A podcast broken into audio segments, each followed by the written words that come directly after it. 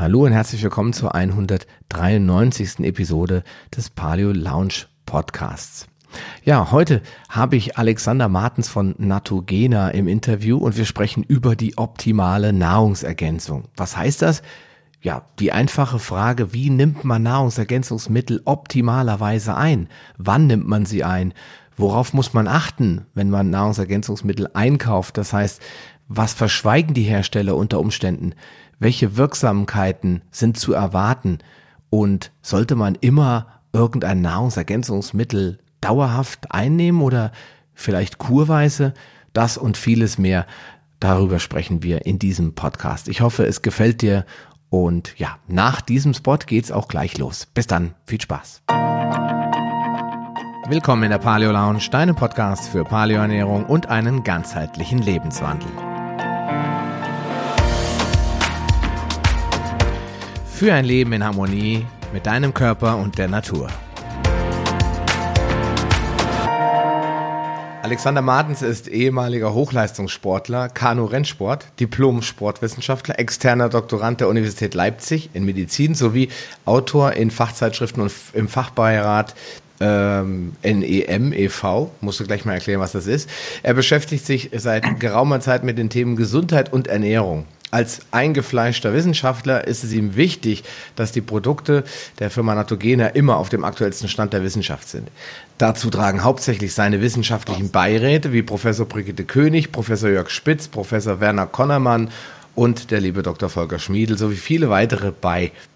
Ja, und heute habe ich ihn in meiner Show, den äh, lieben Alexander Martens von Natogena und wir wollen mal darüber sprechen, ähm, was eigentlich optimale Nahrungsergänzung ist. Ähm, das heißt, nicht welche Produkte im Einzelnen, sondern wie man Nahrungsergänzung konzipieren sollte und wenn man sie kaufen kann und soll, welche man nehmen sollte und wie man sie vielleicht einnehmen sollte, etc. pp. Hallo und herzlich willkommen, lieber Alexander. Ja, hallo, herzlich willkommen. genau, ich freue mich, dass du heute dabei bist. Wir haben ähm, schon vorher mal gesprochen, äh, weil du ein äh, ziemlich cooles CBD-Vollspektrumöl im Angebot hast und ähm, das Thema CBD werden wir am Ende auch nochmal ansprechen. Geht im Moment ziemlich durch die Medien. Es soll verboten werden, etc. Vielleicht kannst du später noch was dazu sagen. Und äh, viele Menschen haben positive Effekte mit CBD äh, festgestellt bei sich. Deswegen habe ich mal mit dir telefoniert, gemeint, was ist der Unterschied, was, was kannst du da anders und so weiter. So sind wir ins Gespräch gekommen, haben festgestellt, oh Mensch, wir haben viele Gemeinsamkeiten und wollen mal einen Podcast darüber machen, weil ich auch immer wieder Unmengen von Fragen kriege zum Thema Nahrungsergänzung und die habe ich mir heute alle mal vorgenommen, dass wir darüber sprechen. Aber mhm. jetzt möchte ich dich erst zu Wort kommen lassen, lieber Alexander. Erzähl doch mal, ähm, wie bist du eigentlich zu dem ganzen Thema gekommen? Also zum Thema Gesundheit und Nahrungsergänzung. Mhm. Also ähm, das Thema Gesundheit und Nahrungsergänzung beschäftigt mich natürlich schon mein Leben lang. Ähm, als Sportler ist es natürlich immer wichtig, dass man nicht nur ähm, sich gesund trainiert, sondern dass man auch eine gesunde Ernährung ähm, im Hintergrund hat, um natürlich immer die beste Leistung zu erzielen. Und ja, das hat natürlich mein Leben so geprägt, dass ich dann Sportwissenschaften studiert habe und meinen Fokus dort auf die Prävention und Rehabilitation gestützt habe. Ähm, wurde dann mehr oder weniger ähm, nach meinem Studium abgeworben ähm, nach München, um dort als Personal Trainer zu arbeiten. Und nach der Personal Trainer Tätigkeit ging es dann schnell in ein sogenanntes Burnout Diagnostik Institut. Und ja, im Burnout-Diagnostik-Institut spielt natürlich das Gesamte ähm, eine Rolle, wenn es um die Behandlung der Patienten geht. Und klar, da spielt die psychologische Betreuung eine wesentliche Rolle. Da spielt die Ernährung vor allem eine wesentliche Rolle. Ähm, wir wissen ja selbst, ja, die Ernährung, die wir mittlerweile auf dem Markt finden, ist nicht mehr artgerecht. Ähm, wir ernähren uns nur noch ungesund. Und wenn wir versuchen, uns gesund zu ernähren, dann wird uns eventuell noch was vorgegaukelt, dass es gesund ist, dass da gesunde Sachen drin sind. Und wenn man sich die ganzen Sachen mal etwas genauer anschaut, ja, dann ist man als Laie vielleicht noch positiv beeindruckt, aber als Fachmann denkt man sich, oh Mann, da muss man wieder die Hände vor dem Kopf schlagen. Und ja, so haben wir uns immer mehr mit Nahrungsergänzungsmitteln dann natürlich auch beschäftigt im, im Burnout Diagnostik Institut, weil wir meinten, dass wir viele Sachen einfach gar nicht mehr über die normale Ernährung zu uns nehmen können. Und so kam dann Step by Step die nächste Geschichte, dass ich dann irgendwann auch für mich gesagt habe und meiner Professorin Dr. Mama, ähm, lass uns doch mal Sachen entwickeln, die ja wissenschaftlich am Nagel der Zeit sind und die halt sehr potent sind, um viele Sachen einfach auch ja aufzufrischen in der Ernährung. Mhm. Und, so sind, und so sind wir quasi den, ähm, ja, zu Nahrungsergänzungsmitteln gekommen und gesunde Ernährung. Hm, okay. Ähm, was ist denn, ja, ich meine, du hast ja dann irgendwann mal festgestellt, dass was es da so gibt an Nahrungsergänzungsmitteln. Das ist, trifft jetzt nicht so ganz äh, deine Vorstellung davon. Du hast ja auch erzählt, dass du sehr viele äh, Fachbeiräte mit reingeholt hast. Also du hast jetzt auch nicht behauptet von dir selbst, du hast es alles drauf, du weißt es alles. Du suchst dir ja. mal einen Lieferanten China und der produziert es schon, sondern du hast gesagt, okay, ich will Leute haben, die mir auch wirklich so die letzten fünf Prozent aus dem Zeug rausholen, um mir zu sagen, wann macht es Sinn, wie was zu kombinieren. Ja? Mhm. Ähm, was ist das Problem deiner Meinung nach bei aktuell bei den ganzen Nahrungsergänzungsmitteln? Wir werden ja förmlich überflutet damit. Als ich noch ein Kind war, da äh, gab es in der Drogerie und der Apotheke so ein paar Sachen, das war es aber schon. So die Orthomolekularmedizin, die war eigentlich noch gar nicht so richtig entwickelt, ja. Mhm, und mhm. jetzt, äh, sagen wir mal, jeder fragt in allen Gruppen, äh, ja, ich brauche Magnesium oder äh, mein Arzt hat gesagt, ich soll dringend ähm, äh, sagen wir mal, Calcium einwerfen oder Kurkuma nehmen, weil wegen meiner Darmentzündung und so, und dann wirst du überflutet mit Fragen, was kann man empfehlen? Also, äh, was ist das Problem bei den Sachen, die du jetzt öffentlich überall kaufen kannst? Mittlerweile ist ja selbst der Buchhändler Amazon ein Nahrungsergänzungsmittellieferant geworden. Aber äh, ich glaube, dass das nicht ganz so unproblematisch ist. Ja. Mhm. Also was ich ähm, als Hauptproblem sehe, sind einfach die Dosierungsmengen, die in vielen Kapseln oder in vielen Dosen mit drin sind. Ähm, aus dem einfachen Grund, wenn ich das als Prävention nehmen möchte, dann passen die Zusammensetzungen, weil es niedrig dosiert. Das ist wie wenn ich einen Apfel esse oder eine gute Birne esse oder eine gute Zitrone auslutsche. Das ist alles toll, das kann man auch als Prävention vielleicht auch nehmen. Die Frage ist dann immer nur, welche Inhaltsstoffe stecken drin, welche Qualität der Inhaltsstoffe stecken drin, ähm, welche Zusatzstoffe vor allem sind drin oder welche Füllstoffe oder ähm, andere Chemikalien, die da eigentlich gar nicht mehr reingehören, nur weil sie ähm, dem Produkt mehr Power, mehr Farbe, mehr Geschmack geben. Mhm. Und das ist halt das Problem, was man mittlerweile sehr oft auf dem Markt findet, meines Erachtens. Und da sollte man halt schon ja, ein bisschen genauer hinschauen. Mhm. Also ich, äh, ich habe so das Gefühl, es ist viel isoliertes Zeug. Also ich krieg, äh, wenn ich irgendwas suche, äh, zum Beispiel Kurkuma, dann kriege ich dann Kurkumin. Oder mhm. dann kriege ich äh, Kurkumin mit Piperin. Mhm. Und dann kriege ich äh, Magnesium. Und dann kriege ich die Dosierung, die Dosierung. Und dann die Firma X, die Firma Y. Und dann, dann kriege ich äh, äh, Mackerpulver. Ich kriege so viele tausende Sachen, aber es ist alles immer isoliert. Äh, ja. wo ist das Problem, wenn ich jetzt einfach mal isoliert Magnesium einwerfe? Ähm, eigentlich ist gar nichts ähm, Schlimmes daran, wenn man isolierte Produkte nimmt, also sogenannte Monopräparate, weil wenn ich nämlich einen akuten Mangel in diesem Bereich habe, dann macht ein Monopräparat in meinen Augen mehr Sinn. Mhm. Ähm, wenn man aber das Ganze sehen möchte, und so gebe ich das auch meistens auf den Referaten, die ich halte, wieder, und zwar habe ich da gerne ähm, viele, viele Zahnräder, die ineinander greifen, mhm. ja, dann macht das da schon mehr Sinn, auch mal zu schauen, was ist der Kofaktor. Ja, welche sind die Coenzyme, die wir zusätzlich noch nehmen sollten? Ähm, aber sonst, so ein Monopräparat ist eigentlich eine gute Geschichte, muss aber auch die richtige Dosierungsmenge wieder sein. Hm. Also ja. ist, äh, muss ich wirklich erstmal, da fangen wir mal vorne an, ich muss erstmal gucken, was ist mein Problem. Richtig, ja? genau. Ich also. muss erstmal schauen, wo ist mein Problem und ähm, wie kann ich das Problem beheben, Genau, das ist erstmal der Ursatzansatz.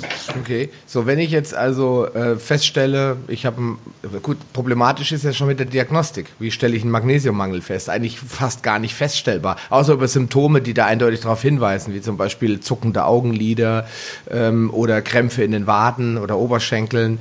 Meistens sind es aber eher die Waden ähm, und solche typischen Sachen wie Gereiztheit, vielleicht Verstopfung, all solche Sachen können sein. Natürlich auch typische Zahnprobleme, Knochenprobleme, kann alles, aber das sind ja eher indirekt. Das können auch tausend andere Sachen sein. Ne? Das fängt mhm. schon bei der Diagnostik an. Aber sagen wir mal einfach, man sagt sich, ich habe unglaublich Probleme mit Augenzucken, hatte ich jahrelang. Und dann habe mhm. ich Magnesium mal hochkonzentriert genommen und dann war es halt auch weg.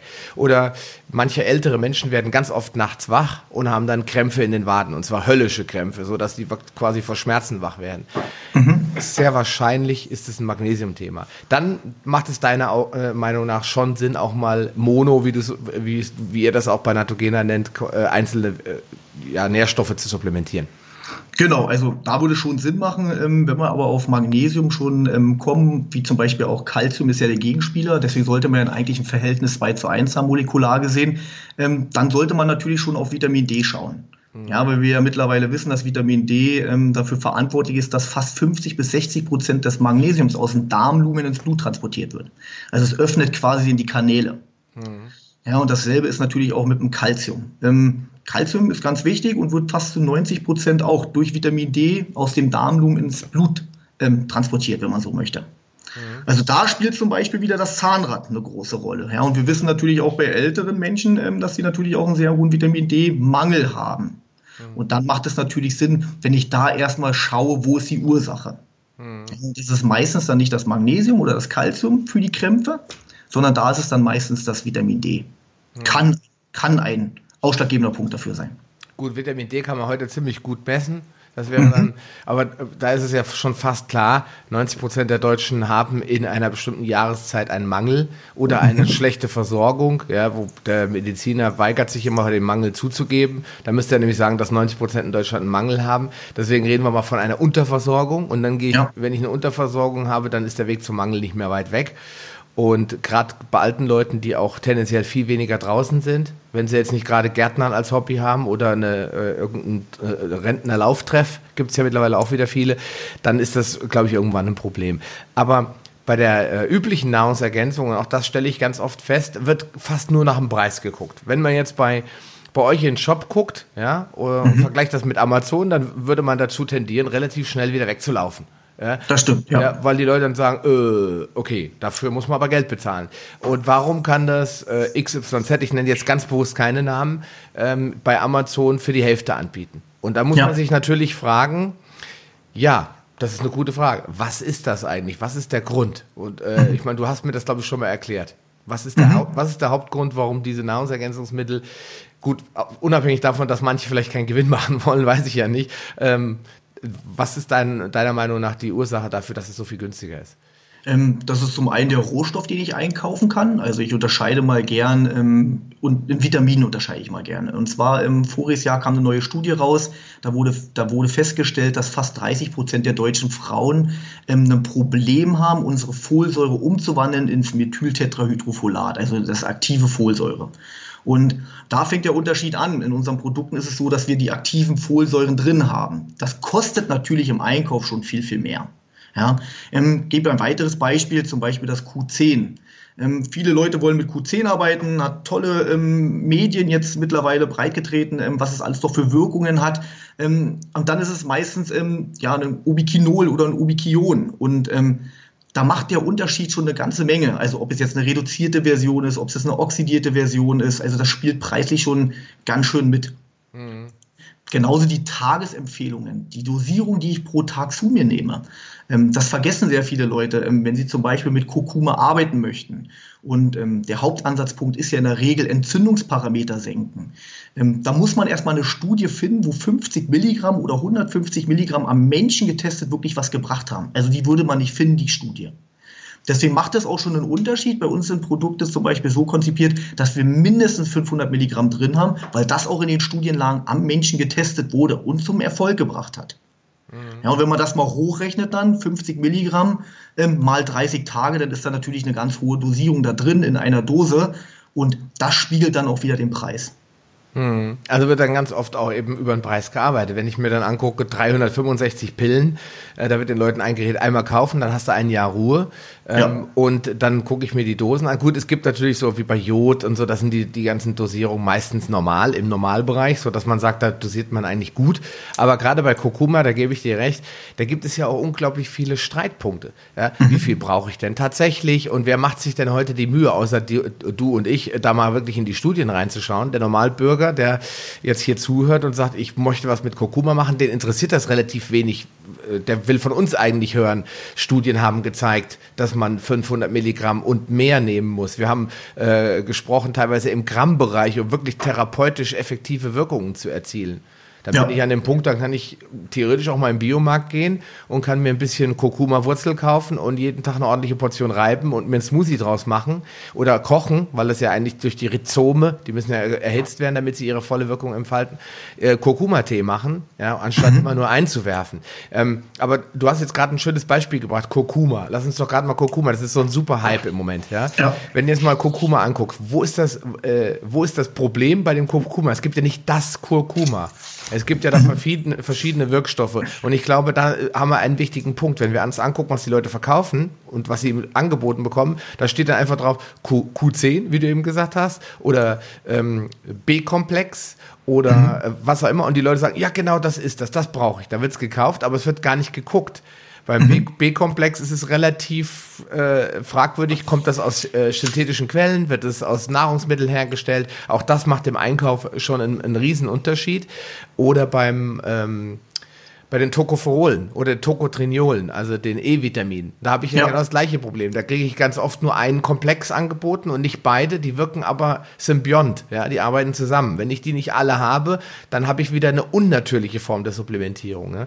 Vielleicht, mhm. vielleicht können wir darauf noch mal ein bisschen genauer eingehen, was beim Kurkuma zum Beispiel ein Riesenpunkt ist. Wir haben darüber gesprochen, Kurkumin. Mhm. Also beim Kurkuma ist natürlich wichtig, ähm, wenn wir mit den Entzündungsparametern arbeiten möchten, dann geht der Großteil der Studien in den Kurkuminoiden-Bereich. Und der Kurkuminoiden-Bereich ist dann der Bereich, den wir eigentlich am höchsten brauchen, wenn wir das in einem Supplement oder einem Nahrungsergänzungsmittel drin haben. Generell ist nichts abzusprechen, wenn es ähm, ein Kurkuma-Pulver ist. Weil wir wissen ja, wenn wir das Ganze nehmen, das ganze Kurkuma als Pulver schreddern, in Anführungsstrichen, da haben wir über 10.000 chemische Verbindungen drin. Und diese 10.000 chemischen Verbindungen ist genau das, was ich anfangs erwähnt hatte, jedes einzelne Zahnrad, ja, was irgendwo arbeitet. Aber selbst da muss man dann auch wieder wissen, dass es zwar wunderbar wirkt, aber wir müssen halt viel höhere Mengen zu uns nehmen wenn wir in einer Therapieform sind. Ähm, wenn es eine Präventionsgeschichte ist, dann reichen natürlich die Milligrammangaben. Mhm. Ja, ähm, da gebe ich immer gern das Beispiel. Wir hatten ähm, vor ein paar Monaten ein Referat über Kurkuma gehalten und da hatten wir mal ein Gleich, äh, eine Gleichsetzung gemacht von den USA, also den Vereinigten Staaten und ähm, den indischen Ländern, also den osteuropäischen Ländern und die essen ja vermehrt Kurkuma. Mhm. Ja, also diese Wurzel. Und ähm, da hat man festgestellt, dass dort der Karzinomgehalt, ja, Mammakarzinom, Prostatakarzinom viel, viel geringer war. Aber es liegt einfach daran, weil die durchschnittlich, im Durchschnitt fast 250 Milligramm Kurkuma zu sich nehmen. Täglich. Ja, und das ist eine wunderbare Präventionsgeschichte. Und da kann man natürlich dann auch im Supermarkt äh, sich eine gute Wurzel kaufen und ähm, täglich auch mal dazuschneiden. Mhm. Da muss man auch nicht mit Supplements eigentlich arbeiten. Ja, das ist ganz, ganz wichtig. Und vor allem auch die Bioverfügbarkeit vom Kurkumin ist ja jetzt auch nicht ähm, die beste. Deswegen ist es wichtig, dass wir es täglich geben, idealerweise. Und natürlich auch schauen, dass wir Fette dazugeben, weil ähm, die Kurkuminoiden sind ja sehr, sehr fett, ähm, fett ja, äh, lipophil, sage ich immer dazu, also fettliebend. Ne? Mhm. Und so kann man die Bioverfügbarkeit halt zu denen noch steigern. Mhm. Ähm, es gibt aber, wie schon gesagt, bei den Präparaten, und das, wir sind jetzt im Moment bei den Präparaten, ganz oft diese Einfachpräparate, wo dann ein Kokominoid drin ist, schwieriges Wort. Und bei euch ist es ja so, ihr habt da ja unterschiedliche ähm, Kurkuma-Bestandteile schon in euren Präparaten. Ich glaube, das ist auch eins von euren Monoprodukten, das äh, hochkonzentriert ist. Und das hat natürlich nochmal einen weiteren Vorteil. Ja, weil ich mhm. eben nicht nur einen Teil der Kurkuma-Wurzel kriege, der vielleicht am billigsten einzukaufen ist, sondern wenn schon, denn schon, dann kriege ich den richtigen Komplex und dann bin ich in dem Punkt, an dem Punkt, wo ich nicht nur einfach präventiv, sondern wo ich ja wirklich auch therapeutisch mal was tun kann. Aktiv gegen Entzündungsherde und so weiter. Gibt es dazu mhm. irgendwelche wirklichen Studien? Also du hast jetzt eben schon mal erwähnt mit den USA. Gibt es mhm. aber in Deutschland äh, kämpfen wir im Moment ja massiv auch mit Darmerkrankungen. Gibt es dazu irgendwelche Aussagen?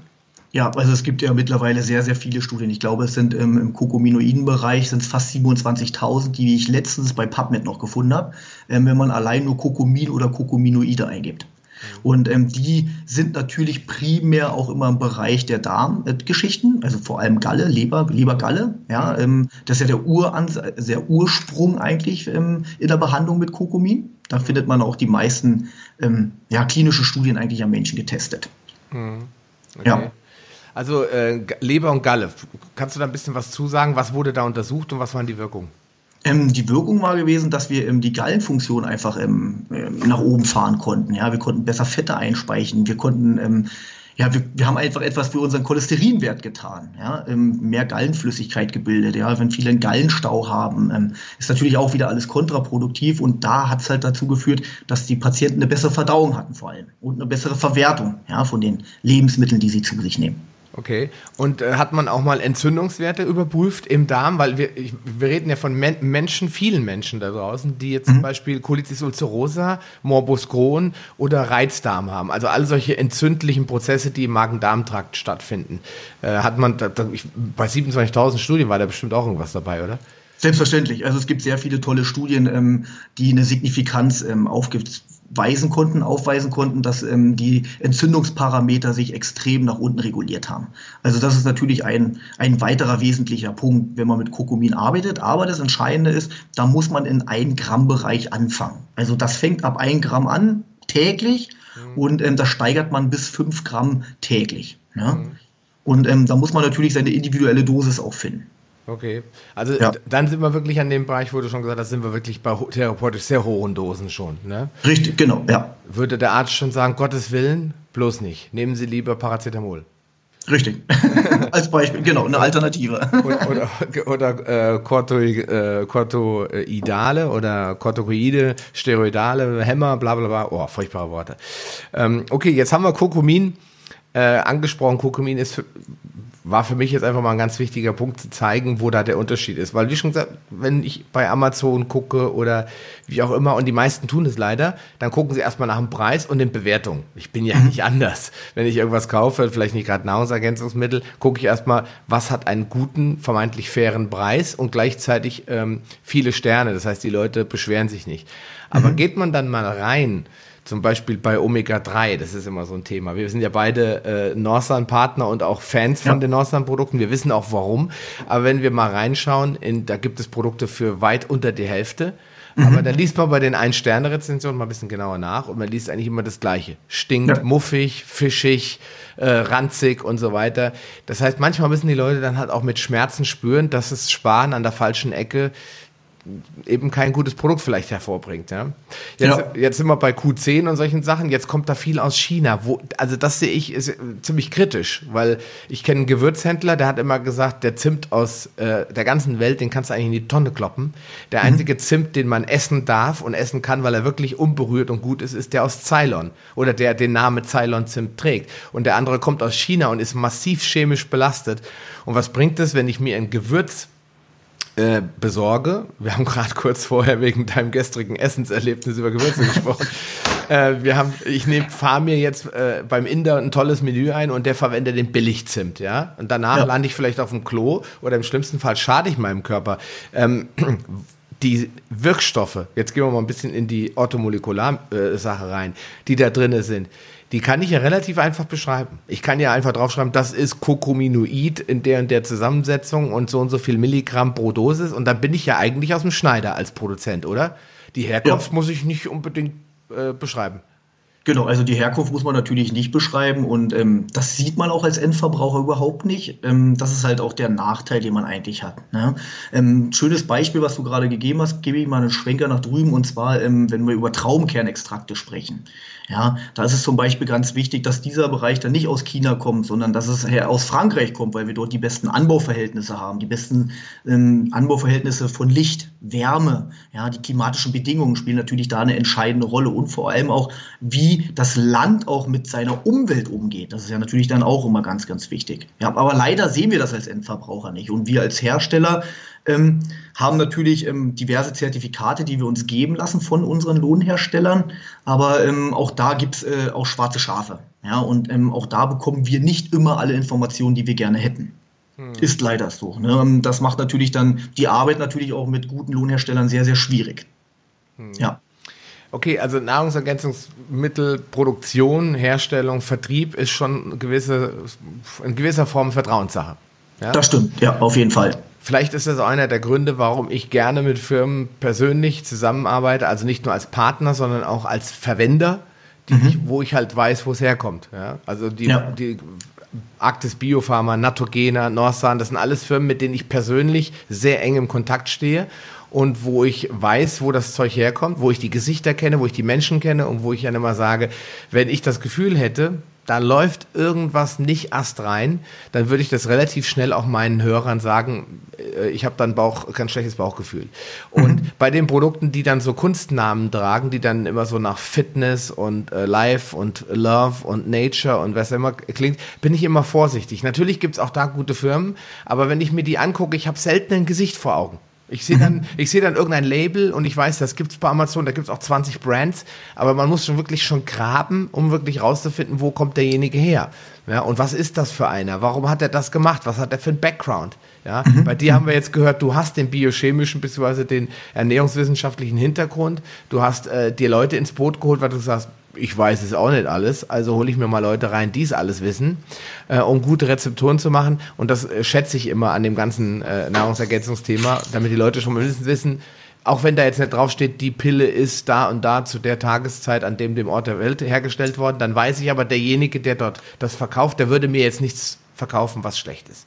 Ja, das stimmt, ja. Also wie gesagt, das ist natürlich auch ganz wichtig, dass man ähm, gute Leute in seinem Team hat, die ähm, nochmal drüber schauen und die in ihrem Bereich natürlich dann auch ihre Koryphäen sind. Ne? Das ist ganz, ganz wichtig, auch für die Produkt- und vor allem für die Qualität. Genau. Ja. Also meine Empfehlung, äh, Sachen kaufen, bevorzugt aus Deutschland. Wer auf meine Gutscheinliste guckt, stellt fest, das sind fast immer nur deutsche Unternehmen, ganz, ganz wenige andere Firmen. Und ich freue mich immer, wenn ich wieder einen deutschen Hersteller finde, der irgendwas Besonderes kann, wie jetzt CBD-Öl oder, äh, oder Detox-Pakete, wo ich dann so eine sanfte Entgiftung machen kann, ähm, weil ich dann weiß, ich muss jetzt nichts empfehlen, wo ich nicht dahinter schauen kann und weiß, was läuft da. Ja. ja. Insofern, isolierte Nährstoffe haben wir gesprochen. Jetzt sprechen wir mal da, darüber. Viele Leute sagen ja auch bei Nahrungsergänzungen, ich habe mal gelesen, das soll man gar nicht machen. Denn mhm. der Körper äh, gewöhnt sich daran. Und das ist ein wichtiger Punkt. Äh, wir haben darüber gesprochen. Und das, ja. musst du mir, das musst du jetzt nochmal unseren Hörern im Einzelschritt erklären, was das Problem bei der Gewöhnung ist. Da gibt es ja so wissenschaftliche Untersuchungen zu und wie das funktioniert mit der Adaption. Ja. Ähm, das ist immer ganz, ganz wichtig und das habe ich auch in den letzten Jahren festgestellt. Als Therapeut, ähm, nur mal als Beispiel aus der Praxis heraus, du gibst jemandem einen sekundären Pflanzenstoffprodukt und der Patient fühlt sich in dem ersten Monat gut damit. Das ist auch völlig normal, ja, weil wir einen neuen Reiz setzen. Im zweiten Monat nimmt er das Produkt nochmal. Und ja, bekommt, wir bekommen ein Feedback, es ist okay. Es ist nicht mehr wie im ersten Monat, aber es ist noch okay. Im dritten Monat bekomme ich ein Feedback, ja, eigentlich merke ich gar nichts mehr. Und im vierten, fünften Monat bekommt man nur noch Feedbacks, ja, eigentlich merke ich nur noch, dass mein Portemonnaie leerer wird und ich fühle mich aber nicht mehr besser. Die Frage ist natürlich immer die Definitionssache, ähm, wo hat er angefangen, wo steht er heute und könnte es jetzt präventiv sein? Ähm, liegt daran, weil der Körper sich natürlich dran gewöhnt. Also er adaptiert an dieser ganzen Geschichte. Und da ist es halt unser Ansatzpunkt auch zu sagen, okay, mach doch mal nur Phasen. Ähm, Phasen im Sinne von ernähr dich mal mit diesem sekundären Pflanzenstoff und im nächsten Monat mit diesem sekundären Pflanzenstoff. Oder nimm doch mal in diesem Monat 500 Milligramm Magnesium, dafür nimmst du halt im nächsten Monat mal gar kein Magnesium oder einfach mal viel weniger oder viel, viel höher, um einfach mal wieder einen neuen Reiz zu setzen. Und wenn ich das Ganze so erkläre, dann müsste eigentlich jedem klar werden, das ist nichts anderes als unsere tägliche Ernährung. Wir sollten schauen, dass wir saisonal uns ernähren. Das heißt, wenn wir uns saisonal ernähren, dass wir immer wieder neue Reize setzen. Wir essen nicht übers Jahr hinweg immer Spargel oder immer den Apfel, sondern irgendwann kommt halt mal die Beere dazu, die uns sehr viele schöne Vitamine bringen kann. Oder irgendwann kommt äh, ein neues Gemüse dazu, was uns auch wieder neue Energie bringt. Und genau dasselbe finde ich persönlich, und das ist auch der Ansatzpunkt der Natogena, ist ähm, keine Jahrestherapie mit demselben Produkt, sondern kleine Kuren machen, ja, von ein, zwei Monaten und dann gerne wieder einen neuen Wechsel. Ich sage immer gerne einen Farbwechsel dazu, eine neue Dose aufmachen, einen neuen Reiz setzen und der Patient wird schnell feststellen, Mensch, da kommt wieder ein neuer Reiz, ich fühle mich wieder besser. Mhm. Ja, und das ist eigentlich das, was, äh, ja, was wir eigentlich immer wieder ansprechen bei uns in der Therapie. Also weg von diesen Dauerjahrestherapien hin zu den einzelnen Kuren. Mhm. Das ist ja eigentlich überall so. Wir, äh, alle Zellen, alle Systeme, alle lebenden Systeme gewöhnen sich an Belastungen, an Umstände. Wenn wir jetzt eine Weile in den USA leben, gewöhnen wir uns an das Klima, wir gewöhnen uns an das Essen. Kommen wir wieder ja. nach Deutschland, haben wir erstmal Probleme, gewöhnen uns aber auch da wieder dran. Und diese Reize hat ja unsere Systeme auf der Welt äh, überlebensfähig gemacht, dass sie mhm. ständig äh, sich wieder neuen Gegebenheiten anpassen. Und wenn ich jetzt ähm, anfange und die ganze Zeit irgendwelche Hormonersatztherapien mache, dann kann es das sein, dass die eigene Hormonproduktion im Körper einfach immer mehr abnimmt. Ja? Mhm. Das gleiche gilt natürlich auch, wir haben auch darüber gesprochen bei der Nahrungsergänzung. Wenn ich immer Kurkuma einwerfe oder ähm, B2, dann wird der Körper unter Umständen die Eigenproduktion auch drosseln, oder? Genau, richtig. Genauso sehe ich das auch, ja. Ich habe also dann ein Problem, wenn ich äh, mit der Verwertung von dem normalen B2, wenn ich ständig B-Vitamine einwerfe oder ständig Vitamin C einwerfe etc., dass der Körper irgendwann ein Problem hat, weil er sagt, ich kriege ja alles. Mhm. Also wir legen ähm, vor allem auch keine Depots mehr an. Das ist halt das Problem, weil der Körper natürlich nicht blöd ist. Der weiß, Mensch, ich bekomme das morgen wieder. Also warum soll ich mir ein Depot anlegen? Ich arbeite mit dem, was dann kommt ja, und verwende meine Energie für andere Sachen. Und dann habe ich natürlich genau das Problem, was du erwähnt hast. Ähm, jetzt lass uns einfach mal in irgendein anderes Land fahren. Ähm, wir haben keine Supplements dabei, aus irgendwelchen Gründen, weil wir, äh, ja, weil wir es durchs Flugzeug, die Schleusen nicht durchbekommen. Ähm, und dann auf einmal geht es uns ganz schlecht, ja, weil der Körper halt nicht mehr diese Rohstoffe zu sich nehmen kann oder verwerten kann, die er eigentlich braucht. Hm. Ja, genau, ja. Also kann man da äh, im Endeffekt, ein, ja, muss man auch, wenn es für dich als Hersteller nicht äh, bombig ist, empfehlen, da einfach mal Pausen einzulegen. Ähm, Polycolor, sprechen wir gleich nochmal drüber, ist eine Möglichkeit, aber auch zu sagen, okay, jetzt haben wir mal eine Phase gemacht, drei Monate haben wir mal äh, Omega-3 aufgefüllt oder wir haben jetzt mal drei Monate Vitamin D aufgefüllt. Deswegen sage ich bei Vitamin D, sage ich sowieso immer, nimm das von O bis O, also Oktober bis Ostern und im Sommer geh bitte raus und tanke die frische Sonne, die eben unglaublich viel komplexer ist. Auch da können wir nochmal drüber sprechen. Mhm. Aber ähm, man muss wirklich sagen, die Firmen, die einem 365 äh, Tabletten empfehlen, ähm, die haben, glaube ich, dann nicht verstanden, dass der Körper ja nicht das ganze Jahr einen Mononährstoff gebrauchen kann, unter Umständen. Genau. Richtig, also man muss natürlich da wieder unterscheiden, bin ich in einer Therapie und habe ich irgendwo eine Erkrankung, wo ich ein, ein Produkt oder einen Nährstoff täglich brauche, dann klar, müssen wir nicht drüber sprechen, da muss es der Patient das ganze Leben lang oder das Jahr über nehmen. Ne? Aber wenn es ähm, sich nicht darum handelt, sondern wenn wir es eigentlich gar nicht so brauchen, sondern wenn wir es präventiv machen möchten oder einfach mal eine Entgiftungskur machen möchten, in Anführungsstrichen, dann sollte man schauen, dass es immer wieder einen neuen Reiz gibt. Ja, und immer wieder einen Wechsel. Jetzt ähm, habe ich ähm, von dir gelernt. Du hast mir schon zwar gesagt, du bist da nicht die Koryphäe in dem Thema. Das ist ein, ein Professor, ich habe den Namen vergessen, kannst du gleich nochmal sagen, äh, mit den Farb, verschiedenen Farben. Was hat es denn damit auf sich? Ähm, naja, was hat, genau, also unsere Polycolorreihe ähm, heißt eigentlich nichts anderes als viele Farben. Und was haben wir getan? Ähm, wir haben uns ein bisschen in der Literatur schlau gemacht. Warum sollte man einen Farbwechsel anstreben? Ja, in der Ernährung. Warum sollte man immer wieder einen neuen Reiz setzen?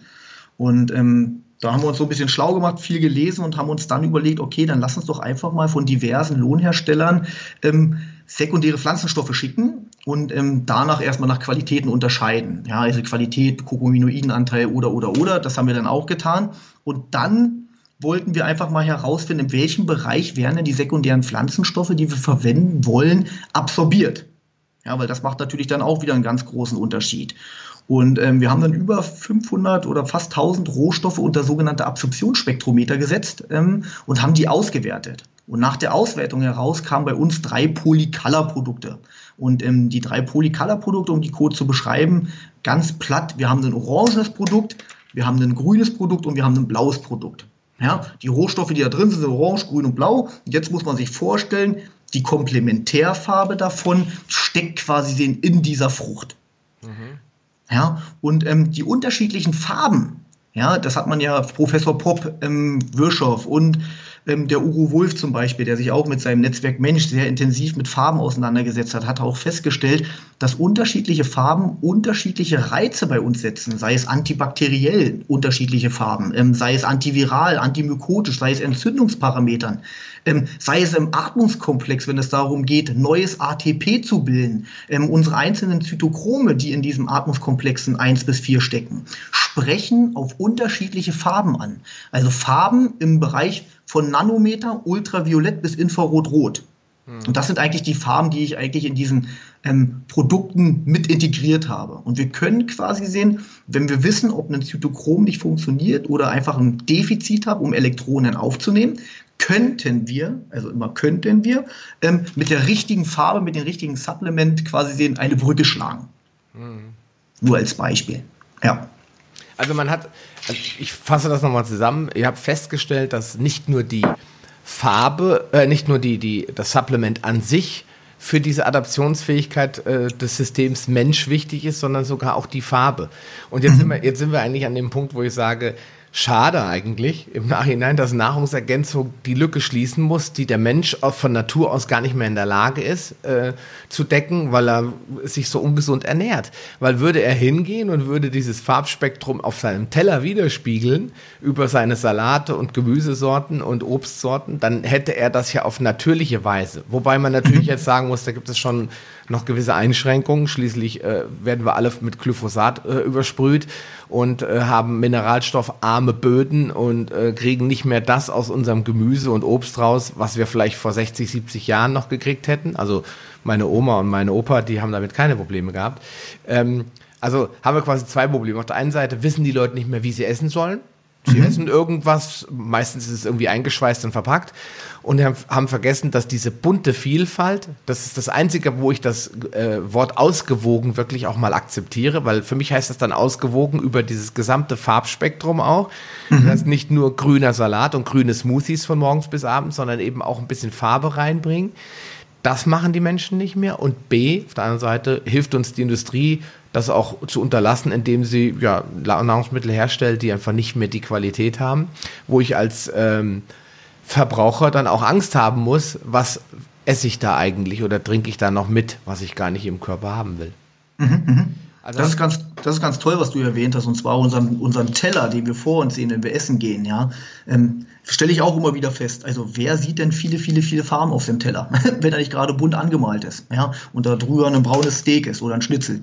Ähm, genau darauf sollten wir eigentlich achten. Bunter Teller, umso farbreicher die ganze Geschichte ist, umso gesünder ist es eigentlich für uns und wir können uns so viele Sachen schenken. Ähm, ja, aber leider ist es nicht so. Und deswegen muss man mittlerweile wirklich schon ähm, in den Geldbeutel greifen und vielleicht das eine oder andere zu sich nehmen, wenn es um die Prävention gehen soll. Genau, wenn man vielleicht jetzt, es gibt ja auch Menschen, die hören meinen Podcast und sagen, ich habe aufgrund dieses Podcasts habe ich beschlossen, was zu ändern und die, denen muss ich das nicht sagen. Die, ja. werden, die werden ihre Blutwerte überprüfen, die werden hingehen und werden sagen, okay, ich mache jetzt mal so eine Kur und dann ändere ich was an der Ernährung, weil es immer gut, erstmal alter Dreck raus, Vitalstoffe rein und dann erst anfangen, Stück für Stück das in die Ernährung auch einzubauen, weil es für jemand, der vielleicht den klassischen braunen Getreideteller 20 Jahre hatte, für den wird es schwer, jetzt nur noch sich von Gemüse und Obst zu ernähren.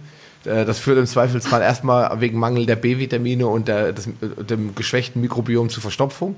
Ja? ja. Also äh, ist es ja gut, dass es solche Produkte gibt heute. Und es gibt natürlich auch Menschen, die haben das, das Problem, das du auch beschrieben hast, dass sie in einer Situation sind, wo sie einfach mal alle Speicher auffüllen müssen. Ja? ja. Vielleicht, weil sie chronisch krank sind oder, oder, oder. Es gibt ja x Gründe dafür. Ja. ja. Okay, ähm, Polycolor. Kann man ähm, in verschiedenen Farben, ich glaube drei hast du gesagt, blau, grün, gelb? Genau. Gelb. Äh, genau. Orange, orange, blau genau. und grün, genau, ja. Okay. Und äh, was ist da drin? Beschreib noch mal ganz kurz in den Farben, nur grob. Ähm, nur grob. Ähm, in den Orangen kann man sich zum Beispiel vorstellen, aber ist Senf äh, mit drin. Da ähm, ist Kurkuma natürlich hochdosiert mit drin. Nur mal in die Orangengeschichte gehen. Also einfach vorstellen, welche ähm, Gemüse- und Obstsorten sind für euch orange. Da könnt ihr euch vorstellen, das ist da drin. Bei den blauen ist es nichts anderes. Da habe ich sehr viele Beeren drin, sehr viele blaue Beeren mit drin. Natürlich hochdosiertes ähm, OPC aus dem Traumkernextrakt. Und bei dem grünen Produkt muss man sich vorstellen, da sind Gemüsesorten und Obstsorten drin, die grün sind, wie zum Beispiel grüner Tee-Extrakt. Ähm, wir haben Brokkoli mit drin, ähm, zum Beispiel. Ja, also alles, was zum Beispiel grün ist. Und das ist eigentlich auch das, was wir eigentlich auch täglich zu uns nehmen sollten, an natürlichen Quellen. Hm. Ja, genau, also diese schönen Farben. Und wie werden die Sachen, weil die Frage, der, wie kommen die da rein? Ähm, was sind das, kannst du kurz beschreiben, wie, wie ihr die produziert, die Stoffe? Ähm, naja, also die Rohstoffe, die da drin sind, sind zum Großteil Extrakte. Extrakte hat den Vorteil, dass es ähm, qualitativ hochwertiger ist, weil es einfach nur das ist, was wir eigentlich, eigentlich auch brauchen. Ja? Ähm, wenn wir natürlich über das Kokumin sprechen oder über andere Zusatzstoffe, natürlich ist da das Pulver, das was ich anfangs erwähnt hatte, mit den 10.000 ähm, Chemikalien oder chemischen Verbindungen, ähm, natürlich auch ganz wichtig, aber dann bräuchten wir viel, viel, viel mehr. Und das ist wieder das Problem der Kunde oder der Patient möchte natürlich nicht ähm, 20, 30 Kapseln zu sich nehmen. Hm. Deswegen versuchen wir, die reinen Extrakte rauszuholen aus den Gemüse-Obstsachen, damit die qualitativ vitaminreich sehr, sehr hochwertig sind. Hm. Okay, also natürlich ist wichtig in dem Fall und scheint auch da kein Problem zu sein. Man kann das auch eben aus den Extrakten herstellen und muss das nicht synthetisch in ein Labor auf irgendwelchen Pilzen züchten. Ja, also genau. Schon, und das, auch das wieder ein wichtiger Punkt. Wenn ich auf den Preis gucke und mich das frage, okay, warum kann der das so billig? Wahrscheinlich, wenn er ein guter Unternehmer ist, nicht, weil er weniger Gewinn machen will, sondern weil er vielleicht Rohstoffe verwendet, die er viel billiger einkaufen kann. Und dann ist die Frage, habe ich damit das Ziel erreicht oder greife ich lieber zu einem besseren Produkt und sage, dann nehme ich halt davon wieder, wieder lieber weniger, weil der Effekt wahrscheinlich eh der gleiche, wenn er sogar höher ist, äh, anstatt jetzt zum billigsten vom billigen Produkt zu greifen und äh, damit vielleicht gar keinen Effekt zu erzielen. Genau, richtig. Ähm, vor allem auch den Preis ähm, kann man auch dadurch regulieren, dass man Bindemittel mit reintut ne? oder Trennmittel. Ähm, Bindemittel und Trennmittel in einem Produkt haben wir persönlich nicht, ähm, ist natürlich auch in der Herstellung für uns dann teurer, weil der Lohnhersteller muss mehr Zeit aufwenden, um seine Maschinen sauber zu machen. Mhm. Und dadurch kann ich natürlich auch ein Produkt enorm günstiger herstellen. Ah, okay. Das heißt, der Grund, das ist ja mal das, warum ich mich, äh, äh oder das, wahrscheinlich jeder diese Frage stellt, warum ähm, werden Bindemittel reingemacht. Also du kannst die theoretisch weglassen, aber dann hast du mehr Rückstände des Produktes in den Maschinen. Zum Beispiel, genau, richtig, ja. Das weil, ist zum Beispiel ein Punkt. Ja, und dann muss ich mehr sauber machen. Nicht, genau, weil sie sich selbst nicht gut verkleben, sage ich jetzt einfach mal. Äh, ansonsten fallen mir die Produkte auseinander deswegen? Nein, oder? Nee, absolut nicht. Überhaupt nicht. Also ähm, in der Regel ist es ja so, dass du eine Kapsel da rumpackst. Ähm, idealerweise machst du ähm, eine Zellulose-Kapsel da drum, weil wir wollen ja nicht Rinder- oder Schweinegelatine-Kapsel haben oder eine magensaftresistente Kapsel. Und genau, aber sonst fallen die Sachen nicht auseinander. Nein. Das ist auch nochmal ein wichtiges Argument, weil wir reden jetzt ja so kreuz und quer über Nahrungsergänzungsmittel.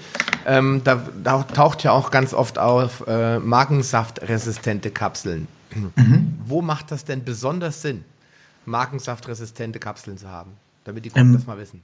Ähm, Magensaftresistente Kapseln machen natürlich Sinn, wenn ich zum Beispiel mit ähm, Bakterienkulturen arbeiten möchte. Weil wir wollen ja ähm, nicht, dass die im Magen aufgehen, wir wollen ja nicht, dass die kaputt gehen aufgrund der Magensäure, sondern wir wollen ja erst, dass sie im Darm aufgehen. Ja? Und idealerweise wollen wir natürlich unsere Bakterien im Dickdarm haben. Ja? Also wir haben also fast sämtliche Produkte, die wir auf dem Markt finden, da sind ja die Bifidus und die Lactus drin. Ja, die Bifidus und Lactus sind ja Anaerober und die Anaerober befinden sich im äh, Dickdarm und nicht im Dünndarm. Ja, und deswegen ist es natürlich wichtig, dass wir da eine richtige Kapselhülle drum haben, dass sie auch dann da ankommen. Mhm. Ja, und dann gibt es natürlich im Magensaftresistente Kapseln natürlich auch sehr weit verbreitet in der Medizin, weil auch da ist es natürlich wichtig, dass die Magensäure nichts kaputt macht und der Darm erst ja, der Aufgehpunkt ist in Anführungsstrichen. Mhm machen, ich habe da keine Ahnung zu, aber machen andere Hersteller oder hast du schon von Herstellern gehört, denen das nicht so wichtig ist, sage ich jetzt mal vorsichtig, die sagen, wir verkaufen jetzt Bakterienkulturen und wir nehmen irgendwie die billigste Zellulose oder Gelatinekapsel, die wir finden?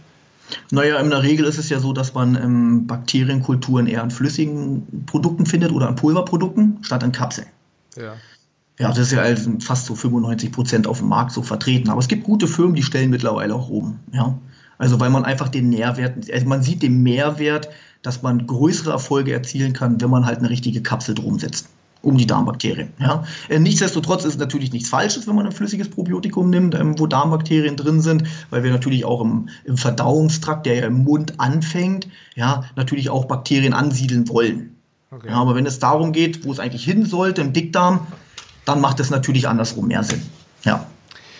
Ja, gut, dann ist, äh, ist das wäre jetzt auch nämlich die Frage gewesen, weil ich bin da sehr skeptisch. Ich habe damals extra aus England ein Präparat mir besorgt, ähm, weil ich in Deutschland kein, keine gute Quelle gefunden habe für markensaftresistente Kapseln. Das wird natürlich da auch marketingtechnisch hochgehypt, ist ja logisch, weil mhm. ähm, der Mensch, der da draußen mit 50 Fragezeichen über dem Kopf rumläuft, der weiß natürlich auch nicht so richtig, was brauche ich eigentlich, worauf kommt es an. Und heute, wenn man der Industrie glaubt, hat ja schon jeder Joghurt Milliarden von Bakterien.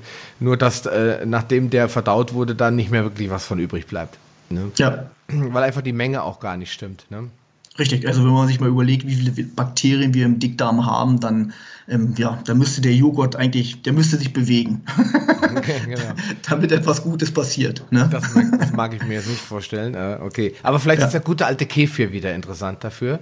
Die Kefirknolle ja. hat ja unglaublich viele Fähigkeiten und vielleicht kann man sich den mal wieder angucken, weil den kann man nämlich auch ohne Kuhmilch herstellen. Da gibt mhm. es mittlerweile sehr, sehr gute Möglichkeiten, auch aus äh, pflanzlichen Milchprodukten Kefir herzustellen. Aber das soll jetzt nicht das Thema sein. Äh, gehen wir noch mal kurz auf das Thema Nahrungsergänzungsmittel. Ich habe gestern oder wann haben wir das Vorgespräch vorgestern, glaube ich, gesprochen. Ja.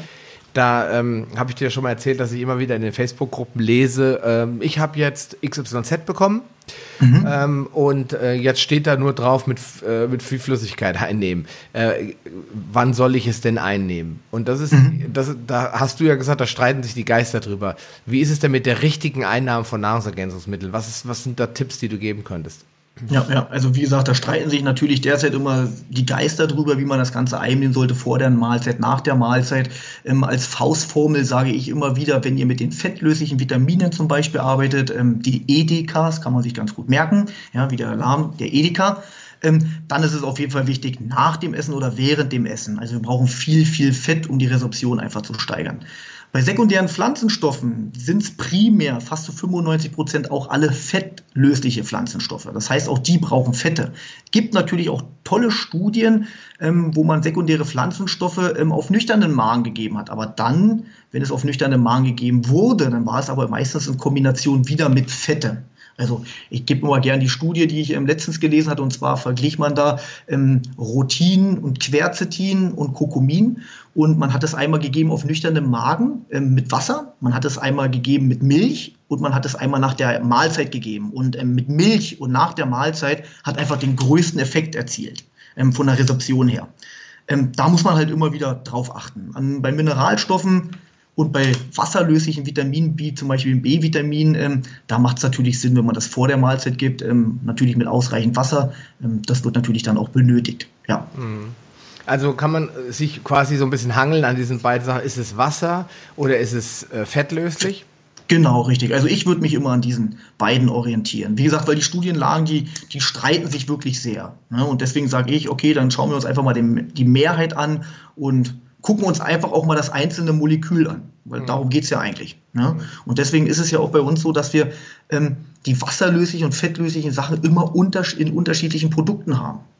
Mhm. Ja, weil es ja auch wenig Sinn macht, jetzt ähm, das wasserlösliche ähm, Vitamin mit Fetten zu sich zu nehmen. Ja, das hemmt natürlich dann auch wieder die Aufnahme. Und deswegen ist es wichtig, dass man da auch immer wieder schaut und auch Differenzierungen eingeht. Mhm. Und ähm wir haben in diesem Zuge auch schon mal über Vitamin D gesprochen und das ist äh, Vitamin D und auch Omega-3. Damit habe ich immer wieder die äh, Diskussion oder ich kriege immer wieder Rückfragen. Ähm, ja, ich habe jetzt eine Studie gelesen, da steht drin, dass Omega-3 überhaupt gar nicht gut funktioniert und der Körper das gar nicht aufnehmen kann. Und dann sage ich immer, guck doch mal genau hin, wann oder was das für eine Gruppe war. Und meistens sind die Gruppen, die das, äh, also die Menschengruppen, die da beobachtet wurden, die haben dann erstmal eine viel zu niedrige Dosis genommen. Wir haben mhm. ganz am Anfang des Podcasts schon drüber gesprochen, dass die Dosis ganz wichtig ist, um therapeutisch zu wirken. Ja. Ähm, da waren die bei Omega-3, glaube ich, bei einem Gramm und weniger. Und dann mhm. haben sie es auf nüchternen Marken genommen und auch mhm. das ist nachweislich ein Problem, weil zwar haben man Fischöle, die man so vom Esslöffel löffeln kann, da ist ja schon Fett drin. Trotz alledem äh, mag der Körper den Einbau von Omega-3-Fettsäuren, also speziell die DHAs und EPAs, nur dann effektiv vornehmen, wenn er eine ordentliche Mahlzeit dazu hat, also eine fettreiche Mahlzeit. Das heißt, wenn der Fettstoffwechsel schon läuft mhm. und der Körper sowieso im Verdauungs-, Fettverdauungsmodus ist, die Gallenflüssigkeit eingespritzt wird etc., dann kann der Körper optimal Omega-3-Fettsäuren aufnehmen. Erst recht in Kapseln, wo es dann auch noch eine Weile dauert, bis die sich aufgelöst haben etc. Das, da sollte jeder darauf achten, dass er das nach einem herrschaftlichen äh, Mahl zu sich nimmt oder währenddessen. Ja? Mhm. Der Volker Schmiedel empfiehlt ja sogar immer, sich sogar äh, Öldressing daraus zu machen, damit ja. man das Nützliche mit dem Guten gleich verbinden kann. Und ähm, du hast gestern erzählt äh, oder vorgestern von äh, Professor Spitz, dass mhm. du ihn gefragt hast zum Vitamin D. Mensch, Herr Spitz, was kann ich da noch machen? Und was hat er geantwortet? Ja, der hat geantwortet, pack noch mehr Öl mit rein. genau. Also, also gerade bei Vitamin D ist es natürlich auch wichtig, dass wir schauen, dass wir das in ein gutes Öl noch mit reinmischen und vor allem mindestens zwei Gramm. Ab zwei Gramm, so aktuelle Aussage vom Professor Chucky aus München. Ähm, auf einem Vortrag war ich mal von ihm gewesen, also auch von der Firma Norsan. Da ging es natürlich um Öle und dann kam natürlich auch genau die eine Studie, die aus, ähm, ich glaube aus äh, Italien war das, dass Omega-3-Fettsäuren nichts bringen. Und der Professor Chucky war natürlich ein bisschen erbost drüber und dachte sich, Mensch, wie kann das denn sein? Jetzt habe ich mich jahrelang mit Omega-3-Fettsäuren und mit DH und EPA beschäftigt und ähm, das wird ja eigentlich heißen, dass alles, was ich gemacht habe, so ein bisschen über den Haufen geworfen wurde. Und Ja, der hat das Studiendesign sich auch mal angeschaut und dann festgestellt, ja, okay, wann haben die Leute das zu sich genommen? Genauso wie du gesagt hast, vor der Mahlzeit. Ähm, das waren 150 Milligramm DHA und EPA. Ja, was soll bei 150 Milligramm DHA und EPA anfangen? Äh, an, ja, da passiert nichts, ja. Äh, und dann noch als Pulver. Ja, als Pulver noch, auch noch, das wusste ja, ich jetzt nicht. Ja. Und dann noch als Pulver. Und das ist doch schon ein Punkt, wo man sagen muss, okay, dann kann doch so eine Studie überhaupt nicht funktionieren. Und da bin ich dann zum Beispiel auch wieder stinkig darüber, wenn ich dann, wie gestern ähm, in Focus Online bei mir auf der App schaue, ähm, die DHEBA-Kapseln, Omega-3-Fettsäuren, keine Wirkung, alles umsonst. Hm. Und dann schaut man sich wieder dieses Studiendesign von dieser Originalstudie an. Das ist nämlich genau die, die vor einem Jahr nämlich auch schon präsentiert wurde. Falsche ähm, Daten, die da eigentlich erhoben wurden. Falsches Studiendesign, ja, was man ja, aufgebaut hatte. Mhm. Und das Schöne daran ist, der Professor Chucky, glaube ich, hatte dann die Studie mal so nachgebaut und hat dann einfach gesagt, okay, wir machen mal zwei Gramm Fett zusätzlich noch dazu, weil ab zwei Gramm fängt halt erst unsere Bauchspeicheldrüse an zu arbeiten, unsere Gallenflüssigkeiten zu produzieren und und und und und. Und dann ähm, auch noch nach dem Essen. Und siehe da, das Studiendesign hat dafür Sorge getragen, dass die Herzkranzgefäße und, und, und, und, und sich alles positiv verändert hatte. Hm. Und genauso ist es auch mit Vitamin D. Ähm, idealerweise auf einen Esslöffel Fett drauf, ja, einen schönen großen Esslöffel, ein gutes Fett drauf, ein gutes Öl drauf. Ähm, wir empfehlen da natürlich immer das Norsan ähm, und dann halt zwei, drei Tropfen vom Vitamin D. Genau, also man kann das ja alles auch kombinieren. Das ist äh ich mache das ja bei meinen äh, Kindern auch so. Bei denen gilt die 2-Gramm-Regel übrigens nicht. Bei denen reicht ein Gramm. Aber da, es geht jetzt auch nicht um die Absolutzahlen, sondern einfach das Verhältnis zum Körpergewicht. Das heißt, da hat der ähm, Professor Volker Schmiedel auch in seinem Buch sehr schön drüber referiert, hat sogar eine Tabelle gemacht, unten, wo er mhm. reinschreibt, welche, ab was man Säuglingen schon geben darf und äh, äh, Kleinkinder, Schulkinder bis ins Erwachsenenalter, äh, Erwachsenenalter hinein, bis in die therapeutischen Dosen. Mhm. Und ähm, ich glaube, in dem Kreis da ähm, äh, Armbruster, Raimund von Helden, Schacki, Schmiedel, da gibt es ja mittlerweile einen internen Wettbewerb, wer, ja. den, wer den höchsten prozentualen äh, Omega-3-Fettsäureanteil äh, äh, im Blut hat. Das ist schon ganz spannend. Und das, was die Inuit haben, eins zu eins, das schafft ja keiner von uns. Und da müssen wir uns natürlich fragen, ähm, warum schaffen wir das heute nicht mehr? Und das liegt natürlich auch größtenteils an der Ernährung, weil das bringt jetzt auch nichts, dass ich mir hier jeden Tag so eine äh, Braunglasflasche reinfahre, ähm, weil ich muss das halt auch zur richtigen Zeit nehmen. Deswegen eine gute Empfehlung, finde ich einen guten Tipp, weil ich nehme auch Omega-3 äh, ganz flüssig, so als Fischöl und äh, die Vitamin D-Tropfen. Also Vorschlag, Omega-3 auf einen Löffel, paar Tropfen Vitamin D drauf und ähm, fertig ist die Wurst. Genau, und idealerweise nach dem Essen, weil dann habe ich nämlich auch nicht den Geschmack mehr. Genau. Ja. Das, das, ist eine gute Empfehlung. Ähm, weil Omega-3, wie schon gesagt, ist, wie schon gesagt, auch einfach zu gut. Es ist mhm. zu gesund, es ist zu heilsam, deswegen müssen diese Studien her, die dann den, die Leute verunsichern. Ich finde es schade, ich finde es eigentlich schon fast kriminell weil alle Studien und alle Untersuchungen, jeder Biochemiker weiß, dass unser Gehirn größtenteils Cholesterin und DHA und EPA speichert, dass wir das brauchen, gerade Kinder das brauchen. Und äh, es wird heute immer noch dreckig ausgenutzt, die Leute von den Präparaten wegzubringen. Und wenn ich gucke, dass ich keine Alternativen habe, weil Fisch fast nicht mehr genießbar ist und ich die Mengen auch nicht mehr zusammenkriege, dann wird da eine, eine Menge von Menschen einfach bewusst äh, von der Gesundheit ferngehalten. Ja, das stimmt, ja. Finde ich traurig, muss ich sagen. Ähm, lass uns mal über Vitamin D-Supplementierung sprechen. Mhm. Also ich bin ja immer der Meinung, eigentlich braucht man gar keine Nahrungsergänzung. Was man braucht, ist Vitamin D3 und Omega-3, wenn man gesund ist, wenn man jetzt keine chronischen Erkrankungen hat. Ähm, dann ist man mit den zwei Sachen, die sollte man immer haben. Also ich kann heute keinem mehr empfehlen, auf Omega-3 und Vitamin D zu verzichten. Außer jetzt Vitamin D im Sommer, wenn ich viel in der mhm. Sonne bin. Ähm, auch die Hautfarbe schützt die Leute nicht. Ganz im Gegenteil. Viele Afrikaner, Asiaten und dunkelhäutige Menschen haben in Deutschland eher einen Mangel, weil sie ja natürlichen äh, Sonnenschutz haben und der verhindert auch die Vitamin D3-Synthese.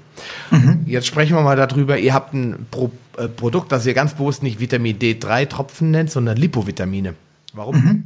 Ähm, Lipovitamine deshalb, weil wir dort alle fettlöslichen Vitamine mit drin haben. Ähm, Ganz wichtig, wenn wir mit Vitamin D arbeiten, ist eine tolle Geschichte. Wir sollten aber immer wissen, dass Vitamin D heterodemer arbeitet. Das heißt, ähm, dass es einen Komplex eingehen muss mit Vitamin A, sprich mit dem Retinol-X-Rezeptor. Und wir haben ja einen Vitamin D-Rezeptor. Und erst wenn beide einen Komplex eingehen, können sie epigenetisch arbeiten. Also können auf dem Genom andocken und können erst dann das machen, was wir eigentlich alle wollen. Immun, Autoimmun, ähm, ja, alles, was wir so möchten, also Zellteilung ähm, steuern oder, oder, oder, alles, was genomisch vonstatten geht. Und deswegen ist es natürlich wichtig, dass wenn wir mit Vitamin D arbeiten, dass wir immer schauen, haben wir auch genügend Vitamin A da.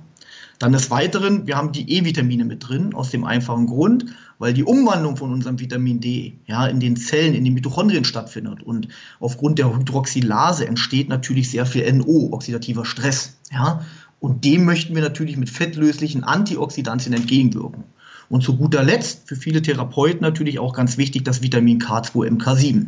Und auch das ist fettlöslich und wenn ich dem Ganzen in eine, in eine Hülle reinpacke, ja, in einen Tropfen, ähm, in einer guten Dosierung, so wie sie gerade auch in den sämtlichen Studien ähm, propagiert wird, dann habe ich eigentlich eine sehr gute Möglichkeit gefunden, um meine tägliche Tagesdosis äh, ja, ähm, jedes Mal wieder aufzufrischen.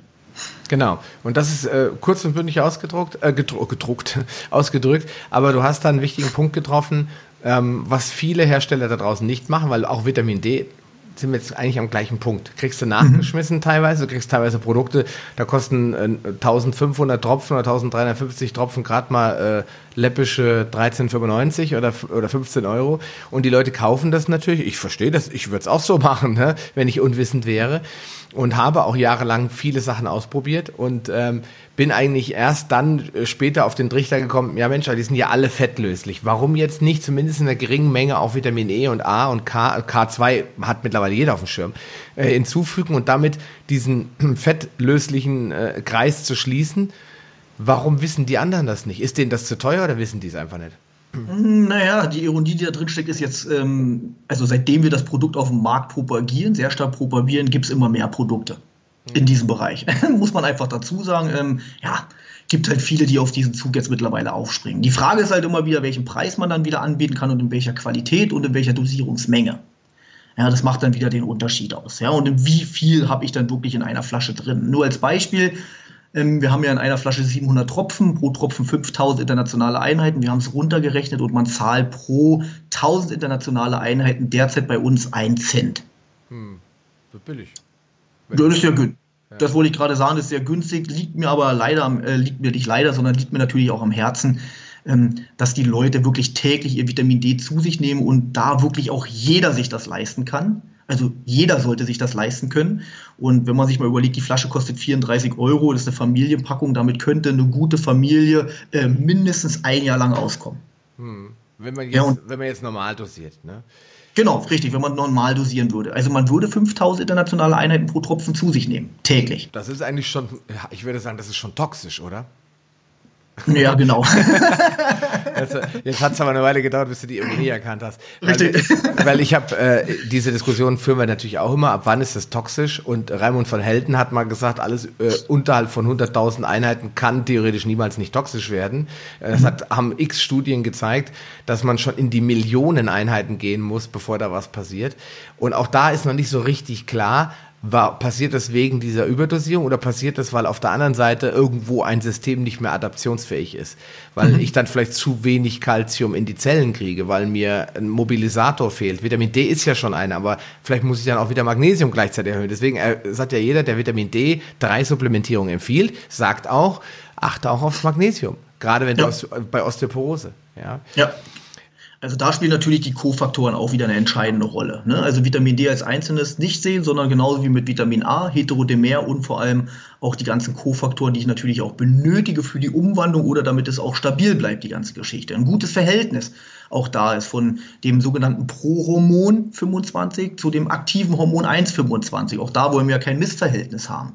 Und deswegen ist es natürlich auch wieder wichtig, dort auch auf Kofaktoren zu achten, wie Magnesium, wie Calcium, wie Bohr, wie Eisen, wie Kupfer, ähm, wie Vitamin B6 mittlerweile ähm, propagiert wird. Ähm, genau, das ist schon wieder so ein Gesamtpaket. Ne? Genau. Also, wenn, wie schon, ich wiederhole mich, aber ich habe es in x Podcasts schon gesagt, zwei Dinge würde ich immer im Leben, auch ich, und ich lebe ziemlich gesund, äh, sage ich jetzt einfach mal so frech, äh, ähm, und meine Familie eigentlich auch. Wir essen viel Salat, Gemüse und äh, mittlerweile eigentlich nur noch aus Bio. Aber auch mhm. ich sage meinen Kindern immer, sie müssen äh, im Oktober, wenn die Sonne zu niedrig steht, ab da ist bei uns Vitamin D-Supplementierung Pflicht. Und ähm, bin der Meinung, das sind die beiden Sachen. Vitamin D, jetzt als Lipovitamin ist natürlich eine super Sache, weil ich glaube, wir haben auch einen verbreiteten Vitamin A-Mangel. Das würde jetzt aber zu weit führen. Es wurde mhm. sehr immer eingeredet, das ist alles äh, toxisch und das braucht man alles nicht. Da muss man immer genau hinter die, die Hintergründe gucken. Das werfe ich jetzt mal gerade ein, wen, wen das interessiert. Es gibt auf der Seite von Natogene auch sehr viele Informationen rund um die Produkte und über die Studienlage. Das wird auch in Zukunft mhm. noch ein bisschen mehr werden mhm. und ähm, Omega-3. Das sind die beiden Dinge, wo ich sage, das kann heute kein gesunder Mensch mehr darauf verzichten.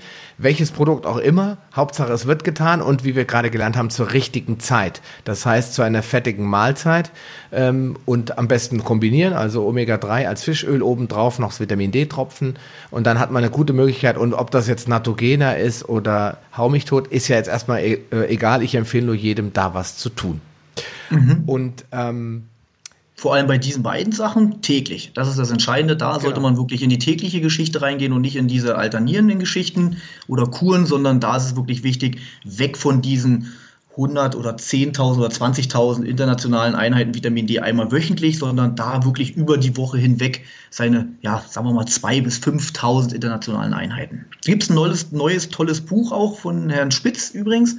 Und ähm, der hat eine neue Faustformel auf den Markt geworfen, wo man sagt, ähm, 40 bis 60 internationale Einheiten pro Kilogramm Körpergewicht. Okay, kann sich also dann jeder selbst ausrechnen, wie viel er bräuchte. Genau, richtig. Und die 60 idealerweise in Herbst-Winterzeiten und die 40 idealerweise im Frühjahr, im Sommer. Ah, okay. Das heißt, dann werde ich kontinuierlich im Sommer äh, den Speicher füllen und im, mhm. Wind, im Winter trotz höherer Einheit wahrscheinlich mehr in die Erhaltung gehen. Richtig, weil, genau. Weil, genau. weil Jörg Spitz hat ja auch mal ausgerechnet, dass man ungefähr 30 Prozent Speicher verliert. Oder war es mhm. Oder der äh, Nikolai Worm in seinem äh, Heilkraft D-Buch, glaube ich. Bin mir nicht ganz sicher. Jedenfalls irgendwo stand es drin, 30 Prozent verliert man Speicher. Mhm. Und äh, wenn ich jetzt 40 zu mir nehme im Sommer und die Sonne noch hinzufüge, dann habe ich natürlich den Vorteil, dass mein Speicher sich relativ gleichmäßig erhöht. Dann äh, kommt der Herbst und dann verliere ich den Speicher eben kaum oder fast mhm. gar nicht, weil ich mit den 60 ohne Sonne immer noch eine gute Erhaltungsdosis habe. Richtig, genau. Ja. Jetzt rechne ich mal aus, ich, äh, wenn du 100 Kilo wiegst, lässt sich das leider am einfachsten ausrechnen. Ich hoffe, es gibt nicht so viele Männer mit 100 Kilo da draußen, aber dann bist du bei, 6, bist du bei 6000 internationalen Einheiten, oder? Ja, richtig, genau. Ja. Das ist jetzt nicht wirklich viel. Ja. Nein, ist nicht viel, aber da geht es ja wirklich darum, dass wir einen guten Spiegel erreichen oder halten, besser gesagt. Und ähm, es gibt ja viele Aussagen darüber, wie der Spiegel idealerweise sein sollte. Und ähm, in den Studien, die wir gesichtet haben, ähm, sei es in der Prävention oder sei es ja in der Prävention, wenn es um Autoimmunerkrankungen geht oder wenn es in der Krebstherapie ist, dann war der Spiegel idealerweise zwischen 40 bis 60 Nanogramm pro Milliliter.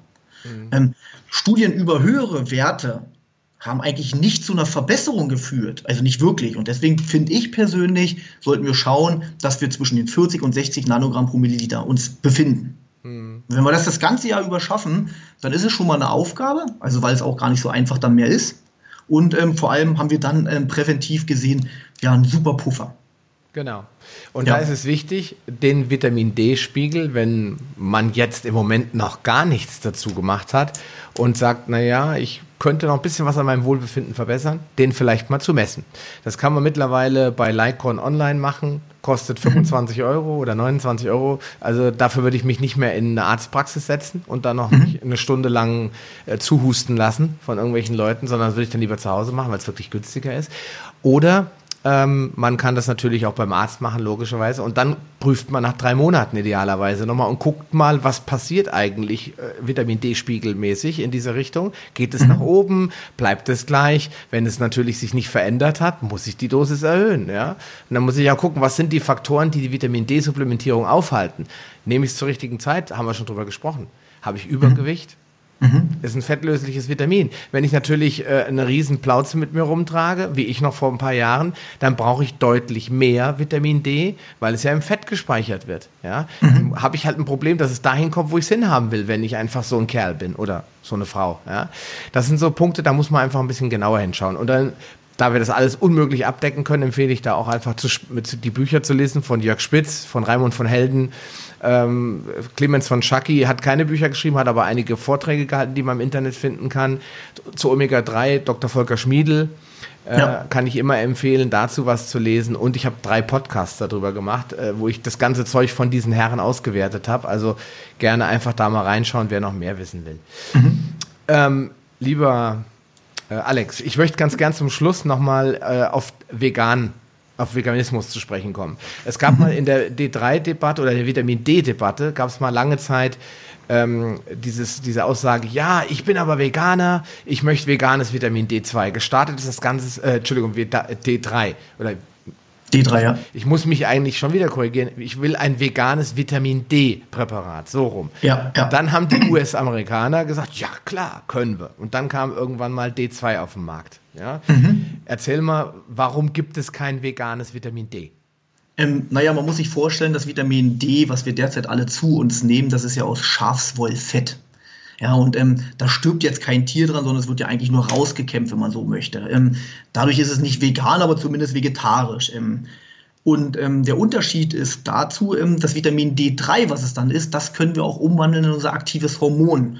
Und ähm, das, was du gerade angesprochen hast, in den Vereinigten Staaten gab es eine Zeit lang das sogenannte Vitamin D2 in der Ernährung. Und man hat aber festgestellt, dass Vitamin D2 gar nicht umgewandelt werden kann.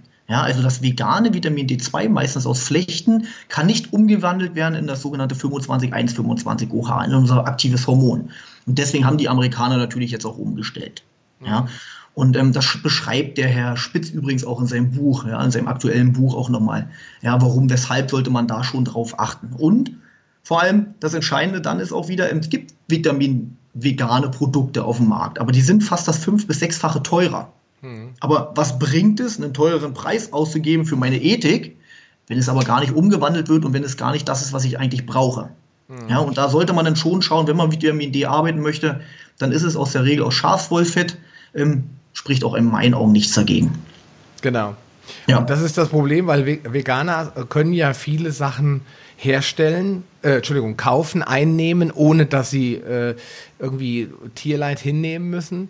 Ja. Mhm. Aber beim Vitamin D3, also ich nehme als Beispiel B12, ja, mhm. gibt es mhm. genug B12 aktive Formen, die ich also, ähm, also Hydrocobalamin, ähm, was, genau. ich, was ich zu mir nehmen kann, wo ich nicht keinerlei Einschränkung habe als Veganer. Ich habe mhm. aber beim D3 habe ich eben als einziges leider keine Chance. Ich muss zumindest dulden, dass das Schaf mal gekämpft wird. Ich sage es jetzt mal vorsichtig, ja. Genau. Wir haben da schon mal drüber über die Avocados und die Mandeln gesprochen. Da streiten sich gerade die vegane Gemeinde mit den äh, mit anderen Ernährungsricht äh, äh, Päpsten und so weiter. Leute, ihr könnt ja gar nicht vegane Avocados und Mandeln essen. Da müssen ja Bienen missbraucht werden zu ja, mhm. weil die werden irgendwo angesiedelt, nur damit die ganzen Mandeln überhaupt bestäubt werden können, also die Bäume. Ja, also das ist ein unglaublich, ja, für mich schon fast unsinnige Diskussion. Ich verstehe ja, dass man keine Tiere essen will und auch deren Tötung nicht unterstützen will, aber hier, ja, geht die Gesundheit ganz klar vor und man muss den Veganern, den, ich sag mal, Jungveganern, die das vielleicht jetzt für sich entdeckt haben, einfach die Augen öffnen, öffnen und sagen, okay, Vitamin D3, entweder ziehst du irgendwo hin, wo die Sonne gar ja scheint, oder du lebst damit, dass es leider nicht möglich ist, dass du so supplementieren, ohne dass du zumindestens dieses Schafwollfett als Rohstoff akzeptieren musst. Ne? Genau. Oder du lässt es dir halt synthetisch geben. Aber Synthetik wollen wir ja in diesem Bereich nicht. Genau, das wäre dann die andere. Da ist die Frage, was ist das Schlimmere, das Schaf mhm. zu kämmen oder die Synthetik zu verwenden? Richtig, genau. Und da muss man dann halt wieder abwägen. Genau, muss jeder für sich auch selbst entscheiden. Ja. Okay, ähm, einen Punkt habe ich noch auf meiner Liste.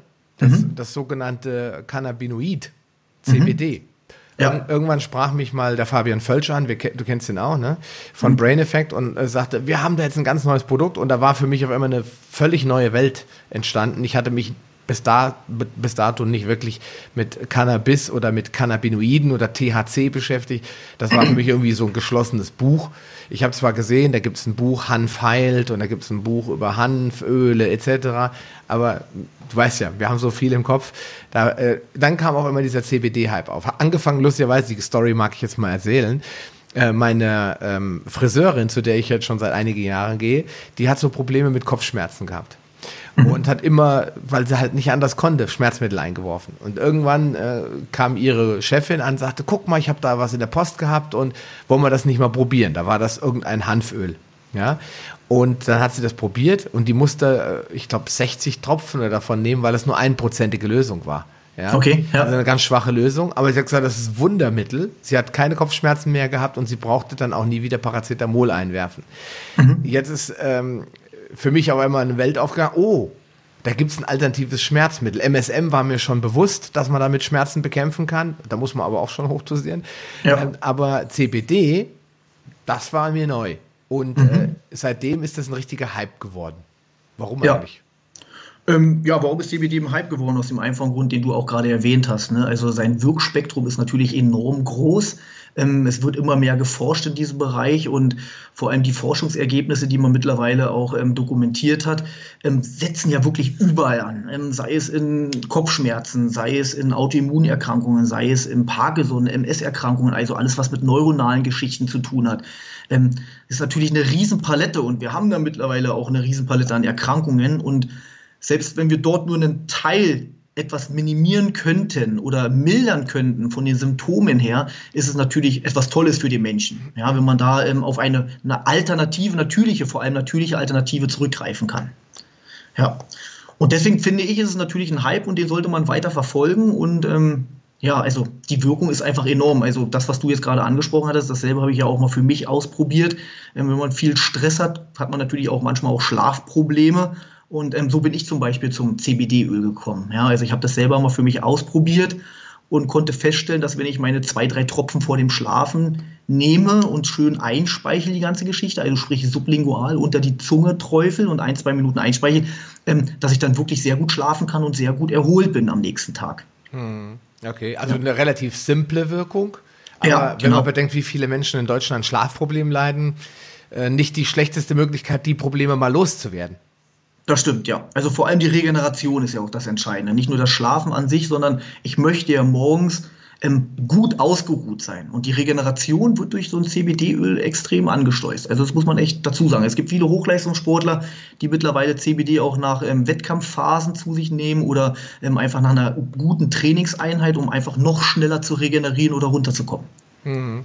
Genau, das ist ja auch so ein, äh, ein weiteres, das hat damals auch der Fabian Völsch erwähnt, dass sie gute Erfolge erzielt haben in der Regeneration, Muskelkater, äh, Leistungsdefizite, Erholung bis zur nächsten äh, Intensiveinheit. Er kommt ja auch aus dem Leistungssport ähm, mhm. und deswegen hat er immer den Fokus auch auf diese Sachen. Dann natürlich, was die Biohacking-Gemeinde interessiert, ist natürlich, wie kann ich meine mentalen Fähigkeiten erhöhen etc. Aber für den normalen Durchschnittsbürger ist halt die Schmerzbekämpfung, dass ich einfach mhm. ein alternatives Schmerzmittel habe, sowie die Bekämpfung von Muskelkater oder, oder einfach das Loswerden von Schlafproblemen natürlich viel wichtiger, weil es einfach mhm. viel, es ist ein viel weltlicheres Problem, sage ich einfach mal. Und äh, da setzen diese Öle an. Jetzt habe ich dir erzählt, meine äh, Friseurin, die verwendet dieses Hanföl das sich auch dann gar nicht mehr CBD-Öl nennt, weil das heißt wirklich Hanföl einfach nur mit 1% CBD. Und wenn mhm. ich jetzt äh, gucke, was der Markt normalerweise hergibt, dann hat man in der Regel schon eigentlich immer 10% mittlerweile, oder? Genau, richtig. Also im, ich glaube, 10% ist auch das gängigste, was man in Deutschland derzeit noch legal kaufen darf oder verkaufen darf. Ähm, da wollen die ja natürlich jetzt auch einen Riegel vorschieben.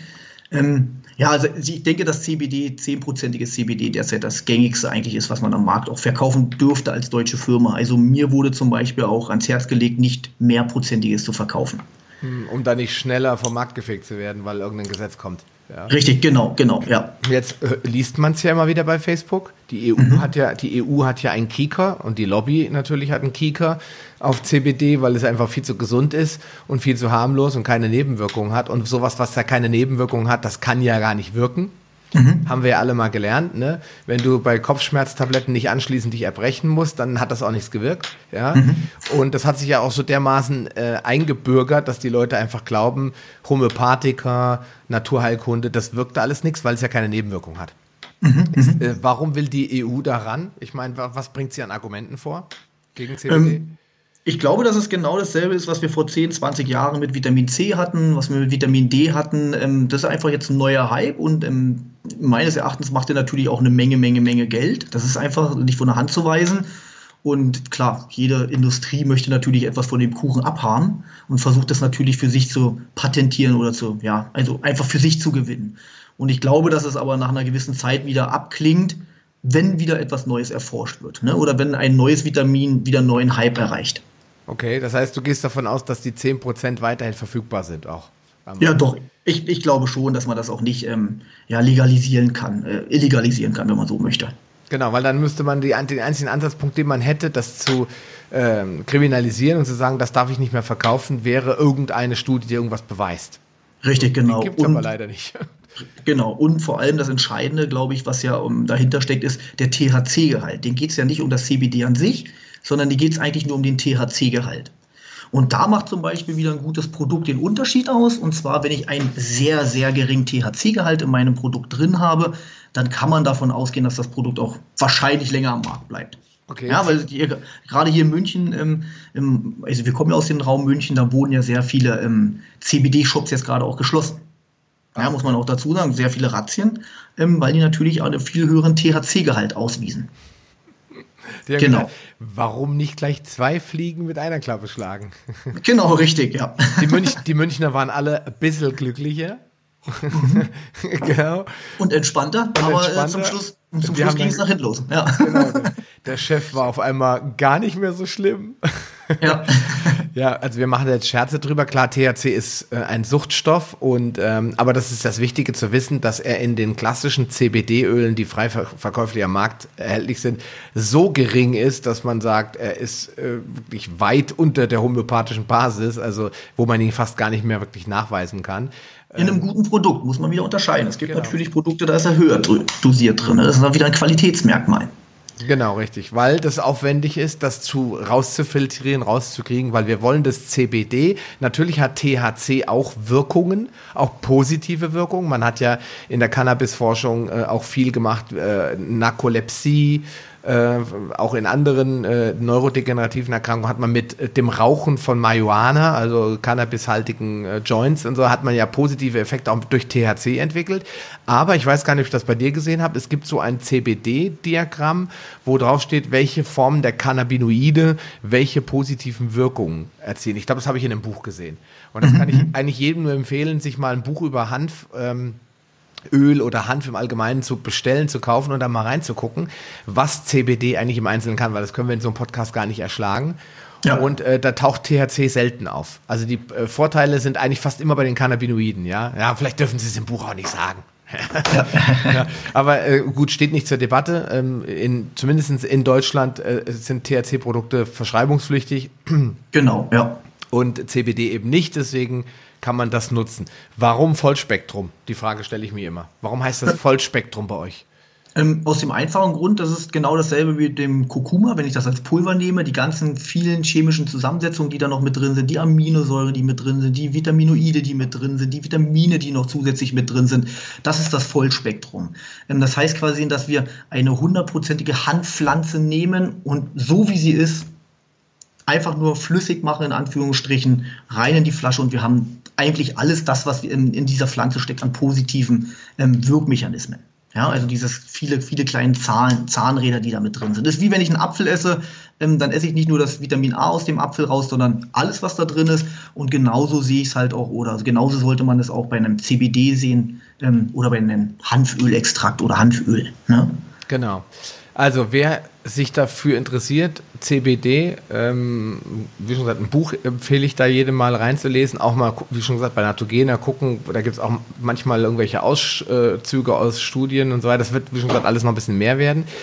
Ähm, wichtig ist nochmal auf den Preis zu achten, weil mhm. es gibt unglaublich viele Unterschiede. Ich habe mal einfach mal gegoogelt und fünf Produkte nebeneinander gestellt ich kannte zu der Zeit ja nur Brain Effect und ich kannte euer Produkt äh, dann nur vom ersten angucken und dann habe ich die mal nebeneinander und dann fielen mir da schon einige ähm, Unterschiede auf.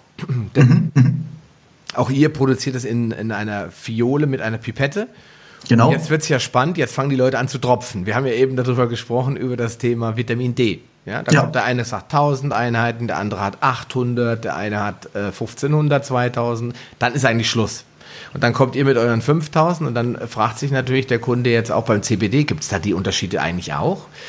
Und äh, da haben wir beide mal drüber gesprochen, äh, in unserem ersten Telefonat vor ein paar Monaten. Und da hast du gesagt, schau doch mal auf die Konzentration CBD mhm. pro Tropfen.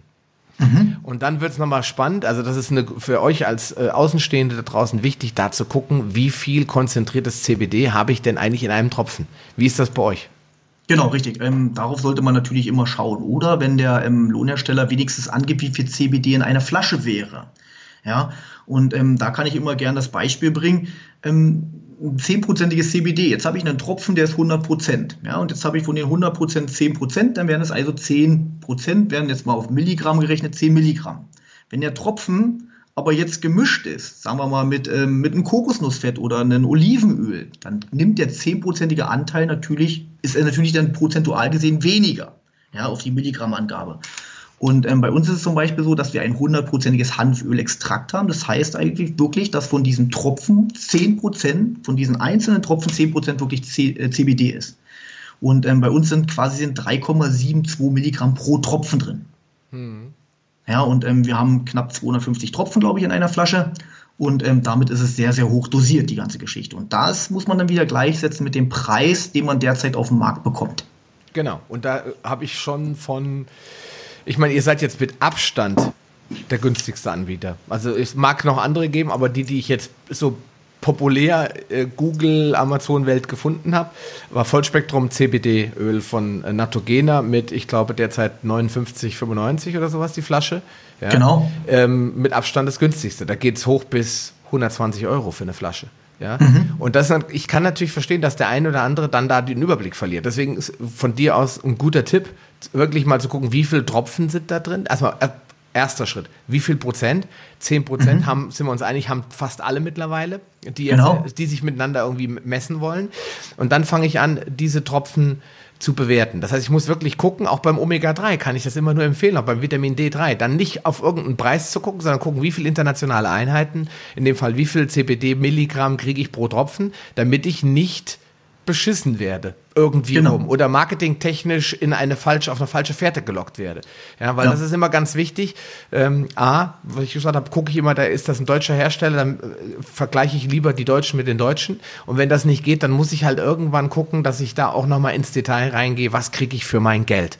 Und nur dann kann ich wirklich sagen okay ich kann mir dies leisten oder ich kann mir das leisten. Und dann kann ich eine vollwertige Entscheidung treffen, ohne jetzt äh, äh, geleitet zu werden von bunten Prospekten oder netten Firmengründern, die dann in der Kamera stehen, sondern einfach zu gucken, was passt äh, insgesamt, was kriege ich da. Ja, genau, das würde ich auch so machen. Ich würde immer vergleichen. Also immer, wenn ich am Markt irgendwas schaue, ähm, Nahrungsergänzungsmittel, bin ich immer der Erste, der sich die Rückseite anschaut, hochrechnet, wie viel ist pro Kapsel drin, wie viele Kapseln sind drin und genau, dann vergleiche ich meistens den Preis dann. Genau.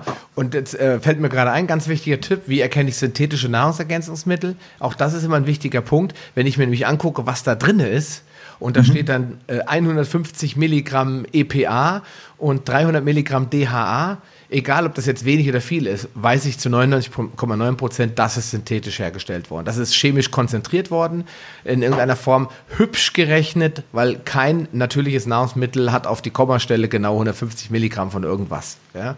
Auch bei B-Vitamin. Ja, genau. Muss man leider so sagen. Wem das nicht gefällt, der kann das weiter so handhaben. Ich persönlich, wenn ich das sehe bei Omega-3, ist für mich Sense. Ja, und dann weiß ich auch, warum das so billig ist.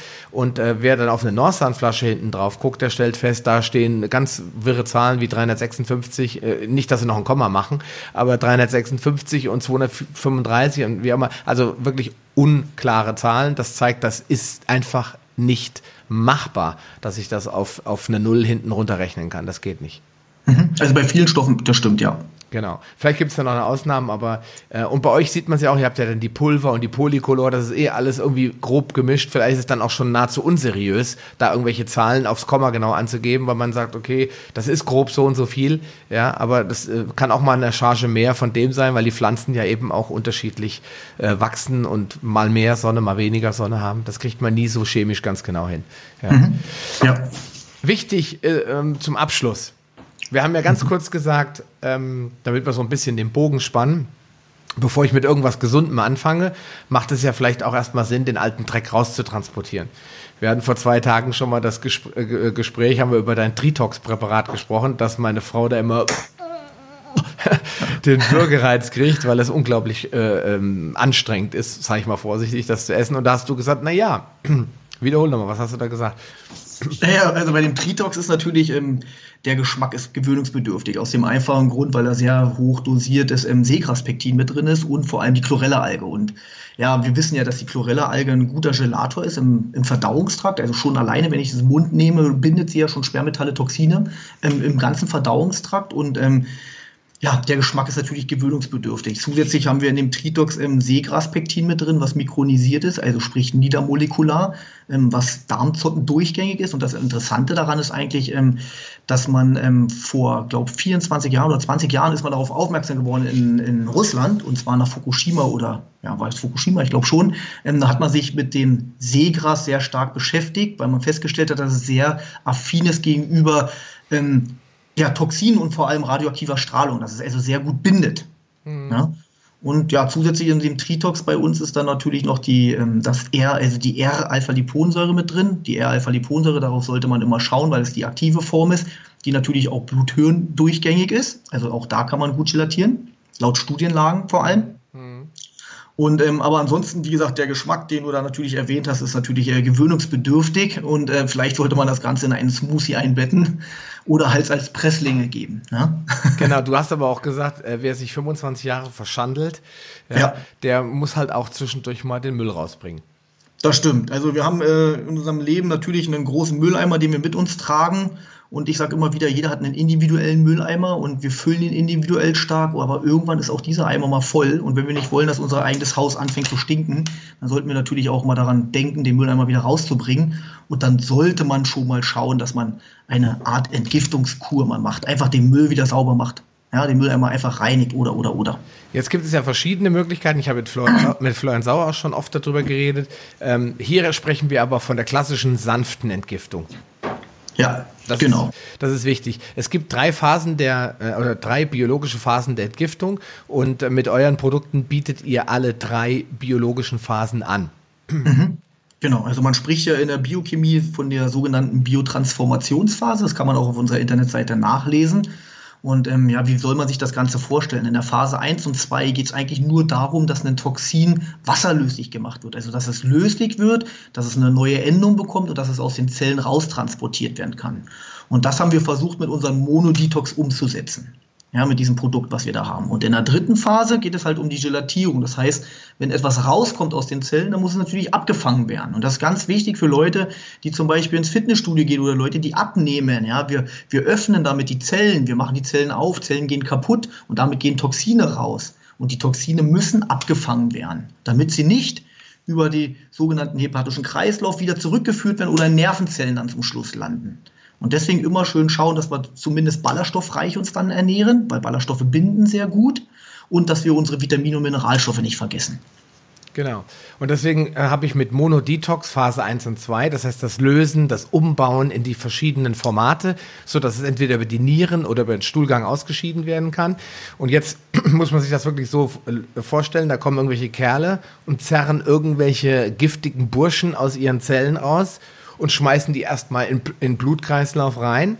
So, und jetzt ähm, habe ich das Problem, wenn da jetzt nicht die anderen Kerle von der Security warten, die, Chlorella, mhm. die Chlorella und die Seegras Pectin Boys, und die aufschnappen und die dann, ich sag mal, im äh, Schwitzkasten äh, zum, zum Darm transportieren und mit ihm gemeinsam in die Toilette hüpfen, sich opfern, sage ich jetzt mal, ja. ja dann habe ich ein Problem. Und deswegen brauche ich diese drei Phasen. Deswegen ist es, mhm. sage ich auch immer, Leute, die wirklich sehr übergewichtig sind, vorsichtig sein beim Fasten, weil das kann unglaublich viele Toxine freisetzen, weil die mögen natürlich am liebsten im Fett sitzen. Mhm. Ich habe da gestern auch mit der Sophia Elmlinger ein Interview geführt. Ähm, das ist jetzt schon wenn ihr das jetzt schaut, ist das schon vor einer Woche online gegangen. Ähm, und ich habe das, äh, wir haben darüber gesprochen, weil sie auch Schwermetallausleitungen anbietet und sie hat gesagt, schwangere Frauen, und das ist ganz wichtig, die ähm, später stillende Mütter natürlich werden, die liefern ihren Kindern kostenfrei oder frei Haus quasi Schwermetalle über die Muttermilch. Ja. Weil der Körper leider äh, Schwermetalle ausleitet über die Muttermilch. Und das stellt man immer wieder fest in Untersuchungen. Die sind ja auch plazentagängig. Das heißt, wenn jemand schwanger werden will und hat das Gefühl, ich bin vielleicht vergiftet oder belastet, ich formuliere es jetzt mal neutral, nachschauen. Das heißt, erstmal gucken, wie sieht es eigentlich aus mit der Schwermetallbelastung und dann eine Ausleitung machen, bevor man schwanger wird, damit man äh, seinem Nachkommen und seinem Baby da nicht unnötig äh, ähm, Material mitgibt, über Fett in dem Fall, weil die Muttermilch zu 60 oder 80 Prozent aus Fett besteht. War für mich auch neu. Ich habe auch erstmal gedacht, so, huch, okay, spannende Sache. Also habe ich diese drei Phasen äh, bei abgedeckt bei euch. Mhm. Genau, richtig, ja. Und jetzt kommen die, jetzt kommen die bösen Zungen und die sagen, oh, Chlorella, das soll man doch nicht mehr nehmen. Warum ist das bei euch kein Problem? Ähm, naja, weil bei uns die Chlorella-Alge aus dem Zuchtbecken kommt und nicht ähm, aus dem Freilandgehege, wenn man so möchte. Ähm, damit wird natürlich gewährleistet, dass die Chlorella natürlich alle Mineralstoffe bekommt und Vitamine, die sie braucht und vor allem Aminosäure und und und. Und ähm, damit wird halt einfach auch gewährleistet, dass da keine Toxine mit reinkommen. Ja, also wir wissen immer nicht, wo die Chlorella-Alge dann herkommt, wenn sie natürlichen Ursprungs ist. Ähm, kann natürlich ein wunderschöner See sein und um den See herum ist, keine Ahnung, irgendwo in der Nähe eine Kläranlage oder oder oder. Und dann entsteht natürlich die sogenannte Bioakkumulation. Das heißt, die kleinsten ähm, Chlorella-Algen nehmen natürlich dann auch alle Stoffe wieder auf, die ähm, dazugeführt werden, saurer Regen und dann werden die natürlich auch wieder belastet darüber. Ja, und das ist, glaube ich, der wichtigste Punkt. Ähm, ich habe früher auch mal Chlorella spirulina so verwendet und bis dann der Dr. Äh, Joachim Mutter mal äh, in einem Entgiftungskongress, damals von Paul Seelhorst, ganz klar gesagt hat, Chlorella, never ever, nur Indoor keine mhm. Ausnahmen, weil ansonsten äh, äh, haue ich mir mehr Müll rein, als ich mit der Chlorella wieder loswerden kann, unter Umständen. Mhm. Gut, er ist jetzt auch ein bisschen militant, was es um Gifte geht, aber es ist ein guter Aspekt, weil man, es gibt ja Möglichkeiten. Ja, wenn ja. ich jetzt keine Möglichkeiten hätte, ne, Perpetuum mobile, wie komme ich zur Lösung? Geht nicht, dann habe ich ein Problem. Aber es gibt eine Lösung. Man muss halt leider sehr viel mehr recherchieren um das mhm. zu finden. Und mit eurem Tritox-Produkt habe ich eine Möglichkeit. Und du hast es ja eben ange, äh, eingedeutet.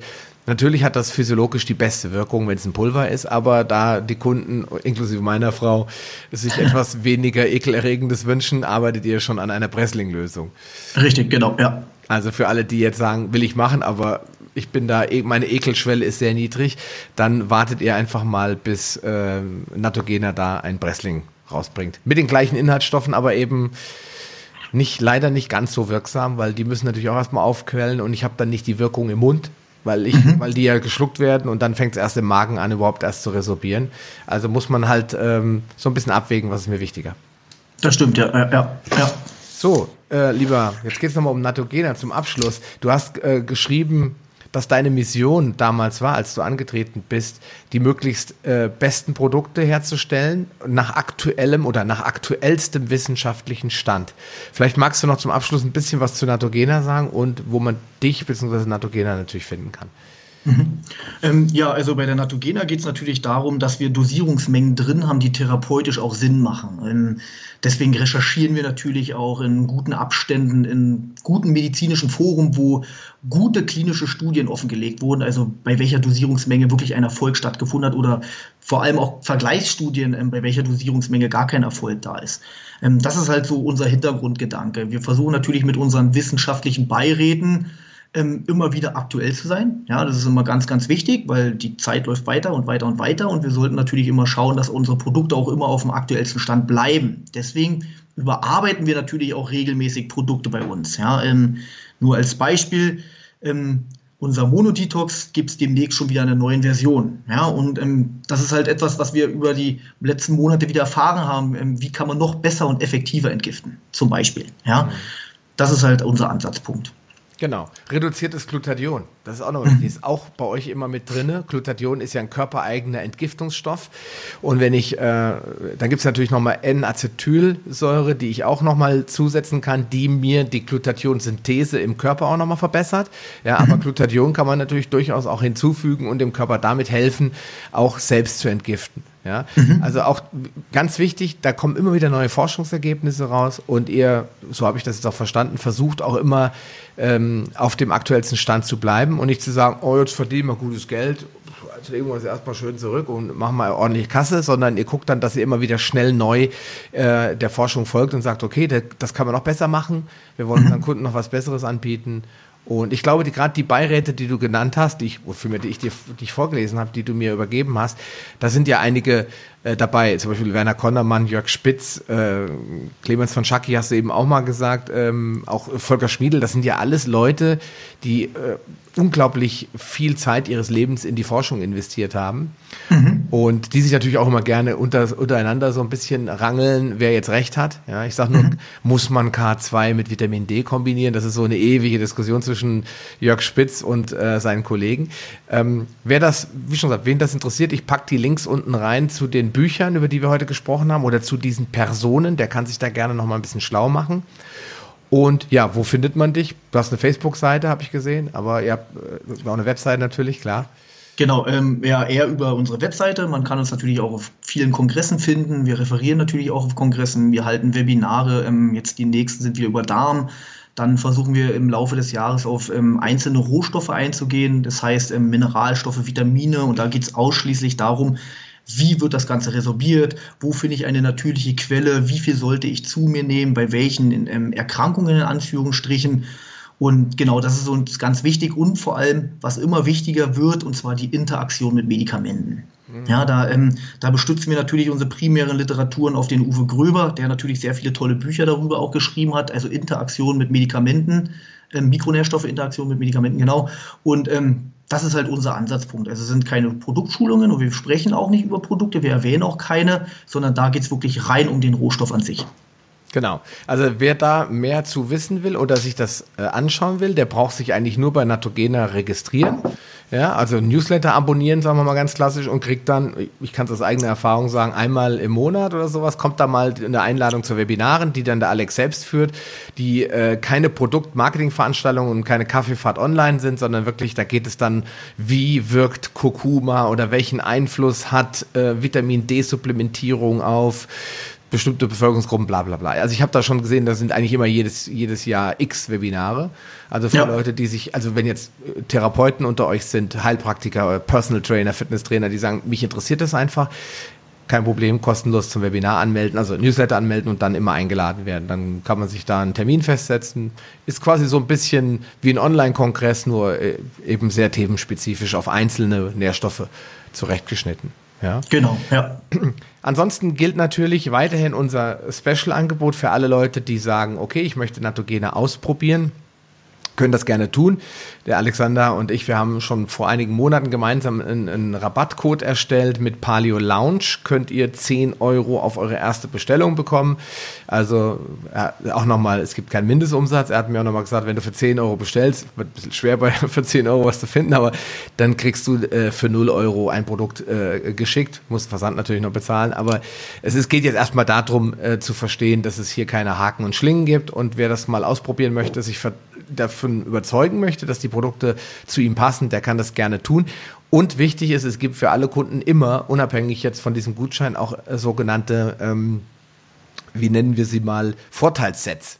Ja? Genau, so heißen sie bei uns. Genau. Das heißt, wer jetzt sagt, ich möchte gerne äh, diese Entgiftungskur mal machen, äh, und jetzt, man kann natürlich sagen, ich nehme jetzt nur Mono-Detox, aber ich kann jetzt zum Beispiel sagen, ich nehme die komplette Kur, dann ist das Gasta noch dabei, das ist das Ballaststoffpräparat, dann ist das äh, Tritox, das ähm, Sekraspektin und das Mono-Detox in einem Paket. Dann gibt es natürlich auch deutlich bessere Preise äh, für den Käufer, als wenn das einzeln kauft und auch bei da gewährt ihr euch die 10 Euro Rabatt. Also alles gar kein Problem. Wer noch Fragen hat, schickt dem Alex eine Mail äh, oder mir.